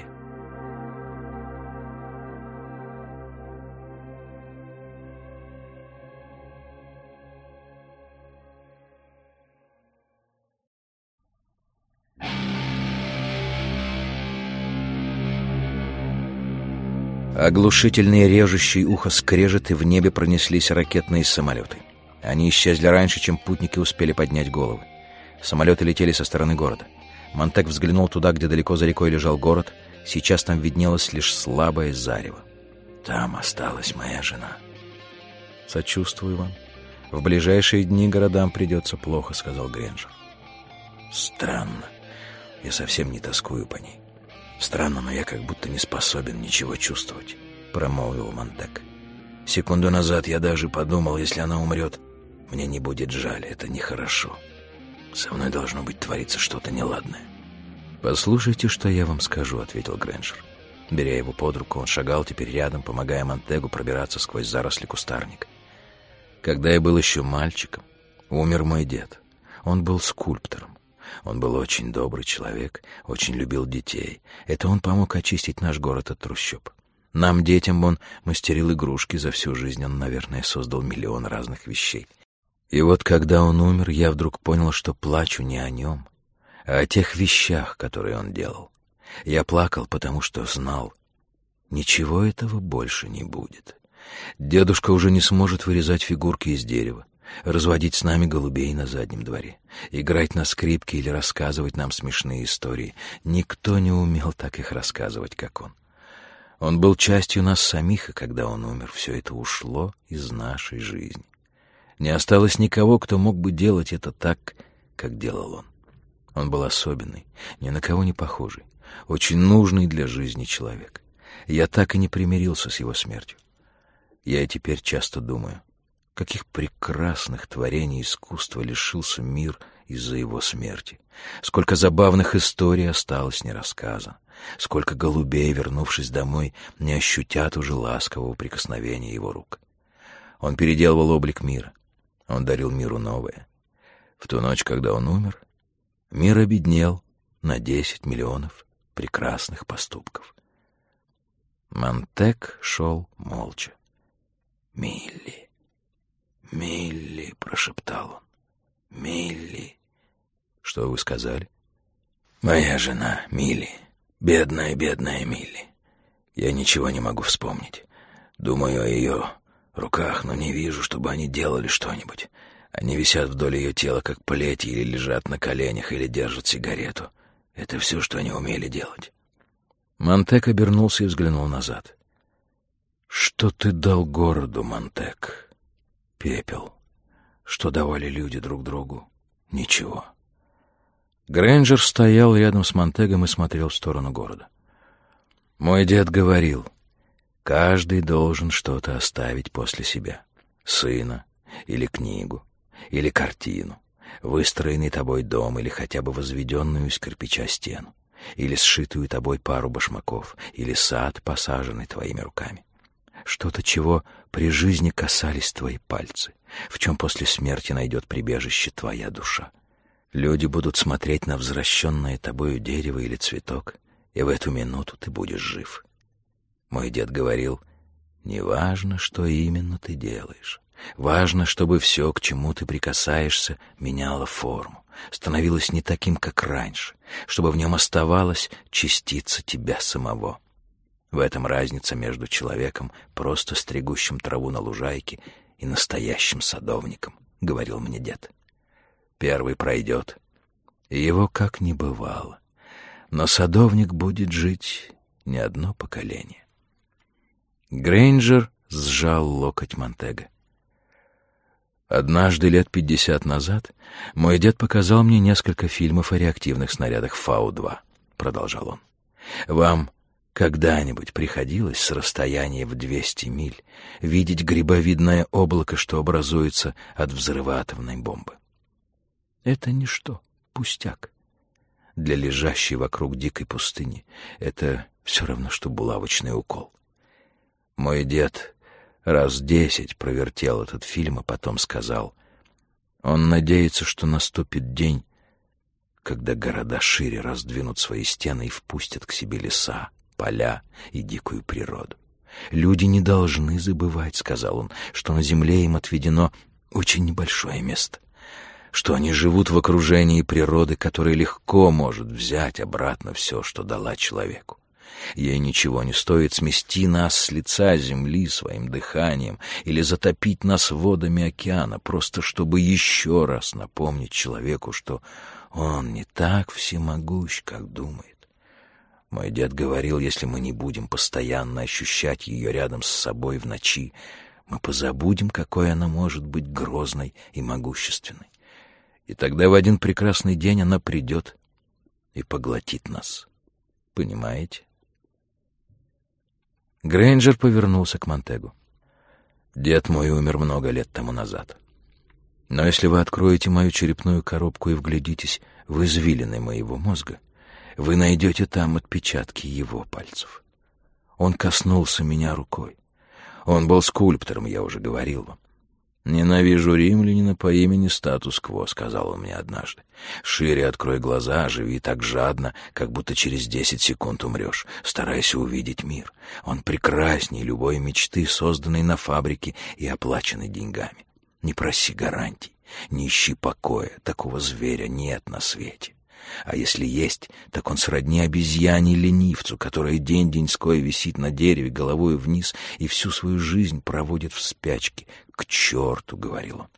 «Тряхни посильнее дерево, пусть эта ленивая скотина треснется с задницей об землю». «Смотрите!» — воскликнул вдруг Монтек. В это мгновение началась и окончилась война. Впоследствии никто из стоявших рядом с Монтегом не мог сказать, что Именно они видели и видели ли хоть что-нибудь. Мимолетная вспышка света на черном небе, чуть уловимое движение. За этот кратчайший миг там, наверху, на высоте десяти, пяти, одной мили, пронеслись, должно быть, реактивные самолеты, словно горсть зерна, брошенная гигантской рукой сеятеля.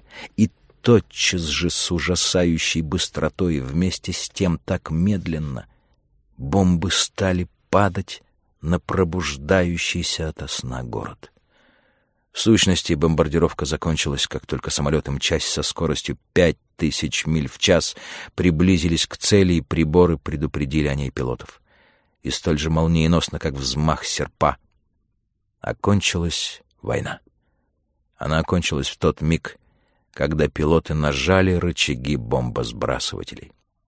А за последующие три секунды, всего три секунды, пока бомбы не упали на цель, вражеские самолеты уже прорезали все обозримое пространство и ушли за горизонт, невидимые, как невидима пуля в бешеной быстроте своего полета. И незнакомый с огнестрельным оружием дикарь не верит в нее, ибо ее не видит.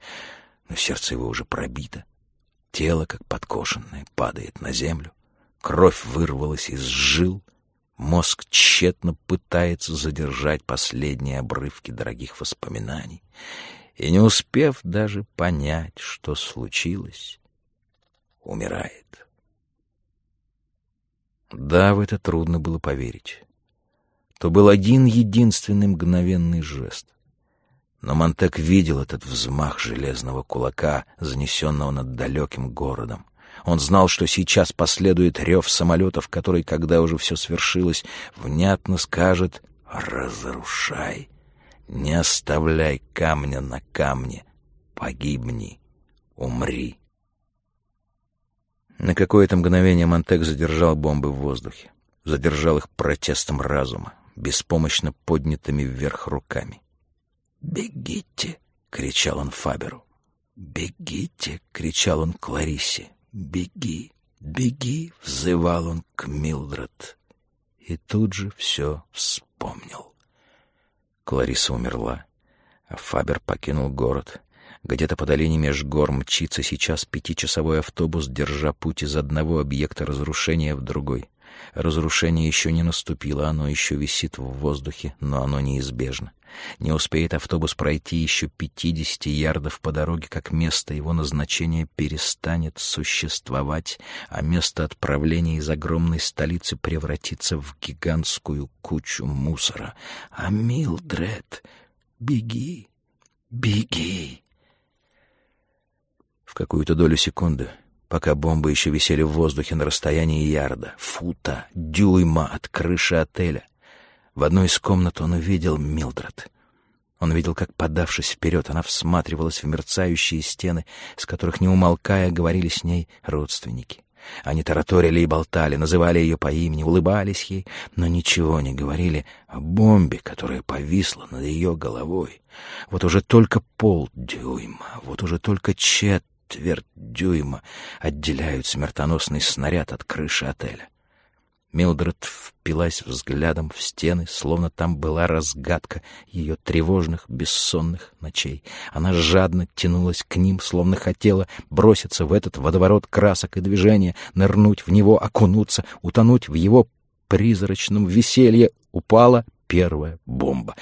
Милдред! Быть может, но узнает ли кто об этом? Быть может, огромные радио и телевизионные станции с их бездной красок света и пустой болтовни первыми исчезли с лица земли. Монтек, бросившийся плашмя на землю, увидел, почувствовал, или ему почудилось, что он видит, чувствует, как в комнате Милдред вдруг погасли стены, как они из волшебной призмы превратились в простое зеркало. Он услышал крик Милдред, ибо в миллионную долю той секунды, что ей осталось жить, она увидела на стенах свое лицо — лицо ужасающее своей пустотой, одно в пустой комнате, пожирающее глазами самое себя. Она поняла, наконец, что это ее собственное лицо, что это она сама, и быстро взглянула на потолок, и в тот же миг все здание отеля обрушилось на нее, и вместе с сотнями тонн кирпича, металла, штукатурки, дерева увлекло ее вниз на головы других людей — а потом все ниже и ниже по этажам, до самого подвала, и там, внизу, мощный взрыв, бессмысленно и нелепо, покончил с ними раз и навсегда. Вспомнил. Монтек прильнул к земле. Вспомнил. Чикаго. Это было в Чикаго много лет назад. Милли и я, вот где мы встретились. Теперь помню. Чикаго много лет назад. Сильный взрыв потряс воздух. Воздушная волна прокатилась над рекой, опрокинула людей, словно костяшки домино, водяным смерчем прошлась по реке, взметнула черный столб пыли и, застонав в деревьях, пронеслась дальше на юг. Монтек еще теснее прижался к земле, словно хотел врасти в нее, и плотно зажмурил глаза. Только раз он приоткрыл их и в это мгновение увидел, как город поднялся на воздух. Казалось, бомбы и город поменялись местами. Еще одно невероятное мгновение, новый и неузнаваемый, с неправдоподобно высокими зданиями, о каких не мечтал ни один строитель, зданиями, сотканными из брызг раздробленного цемента, из блесток разорванного в клочки металла, в путанице обломков, с переместившимися окнами и дверями, фундаментом и крышами, сверкая яркими красками, как водопад, который взметнулся вверх, вместо того, чтобы свергнуться вниз, как фантастическая фреска. Город замер в воздухе, а потом рассыпался и исчез.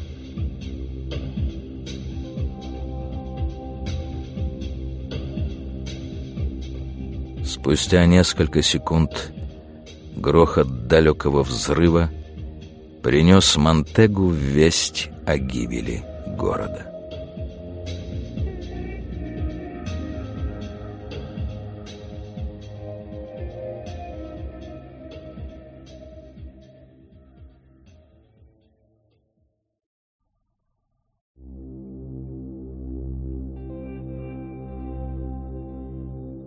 Монтек лежал на земле. Мелкая цементная пыль засыпала ему глаза. Сквозь плотно сжатые губы набилась в рот. Он задыхался и плакал. И вдруг вспомнил. Да-да, я вспомнил что-то. Что это, что? Экклезиаст. Да, это главы из Экклезиаста и Откровения. Скорее, скорее, пока я опять не забыл, пока не прошло потрясение, пока не утих ветер. Экклезиаст, вот он. Прижавшись к земле, еще вздрагивающий от взрывов, он мысленно повторял слова, повторял их снова и снова, и они были прекрасны и совершенны. И теперь реклама зубной пасты Денгем не мешала ему. Сам проповедник стоял перед ним и смотрел на него. «Вот и все», — произнес кто-то. Люди лежали, судорожно глотая воздух, словно выброшенные на берег рыбы. Они цеплялись за землю, как ребенок инстинктивно цепляется за знакомые предметы, пусть даже мертвые и холодные. Впившись пальцами в землю и широко разинув рты, люди кричали, чтобы уберечь свои барабанные перепонки от грохота взрывов, чтобы не дать помутиться рассудку. И Монтек тоже кричал, всеми силами сопротивляясь ветру, который резал ему лицо, рвал губы, заставлял кровь течь из носу. Монтек лежа видел, как мало-помалу оседало густое облако пыли. Вместе с тем великое безмолвие опускалось на землю, и ему казалось, что он видит каждую крупинку пыли, каждый стебелек травы, слышит каждый шорох, крик и шепот, рождавшийся в этом новом мире. Вместе с пылью на землю опускалась тишина, а с ней и спокойствие, столь нужное им для того, чтобы оглядеться, вслушаться и вдуматься, разумом и чувствами постигнуть действительность нового дня. Монтек взглянул на реку. «Может быть, мы пойдем вдоль берега?» Он посмотрел на старую железнодорожную колею. А может быть, мы пойдем этим путем? А может быть, мы пойдем по большим дорогам.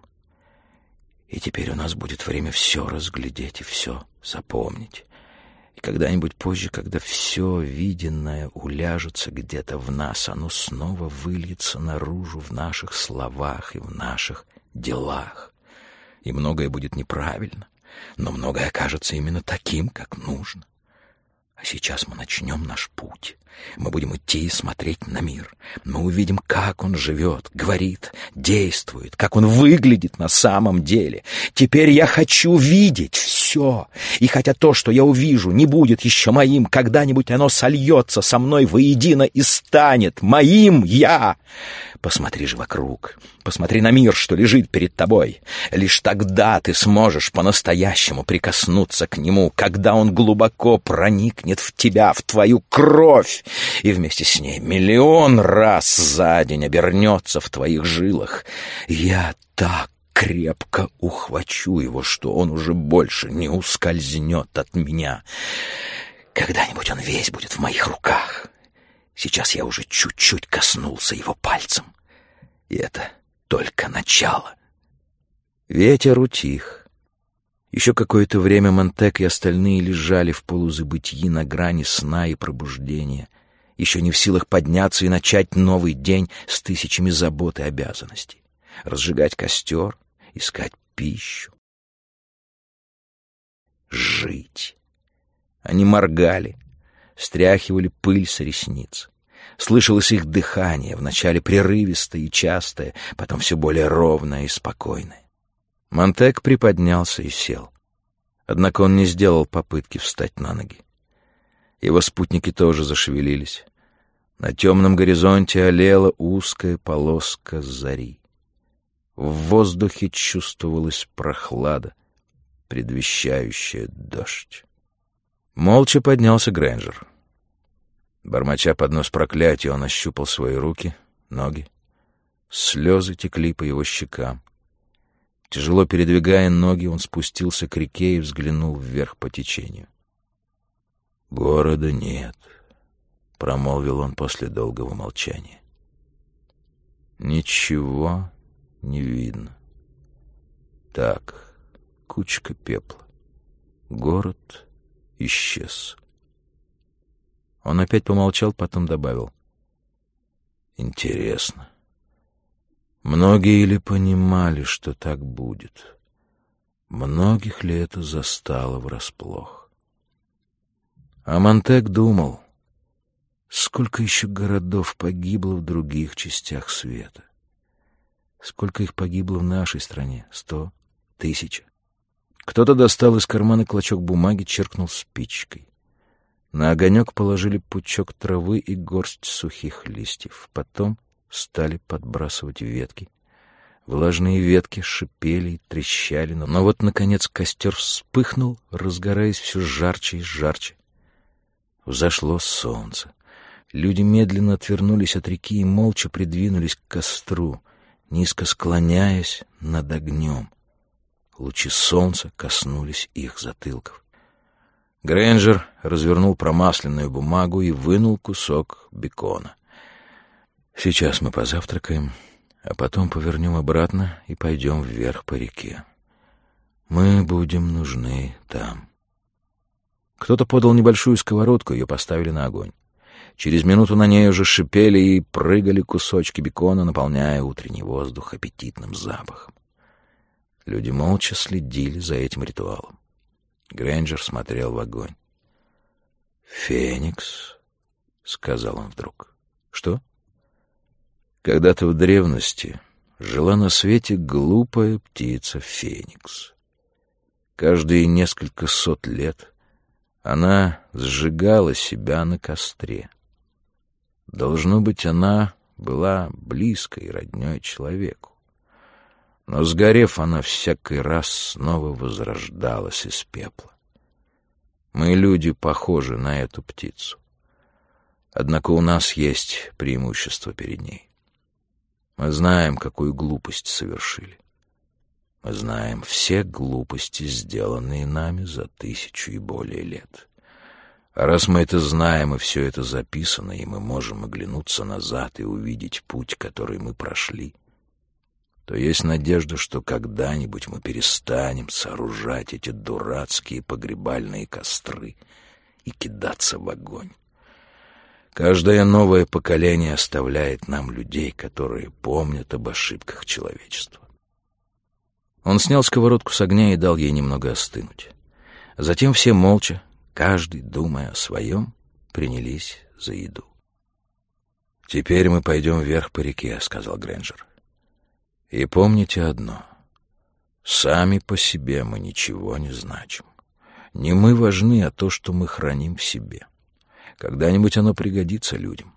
Но заметьте, даже в те давние времена, когда мы свободно держали книги в руках, мы не использовали всего, что они давали нам. Мы продолжали осквернять память мертвых, мы плевали на могилы тех, кто жил до нас. В ближайшую неделю, месяц, год мы всюду будем встречать одиноких людей. Множество одиноких людей.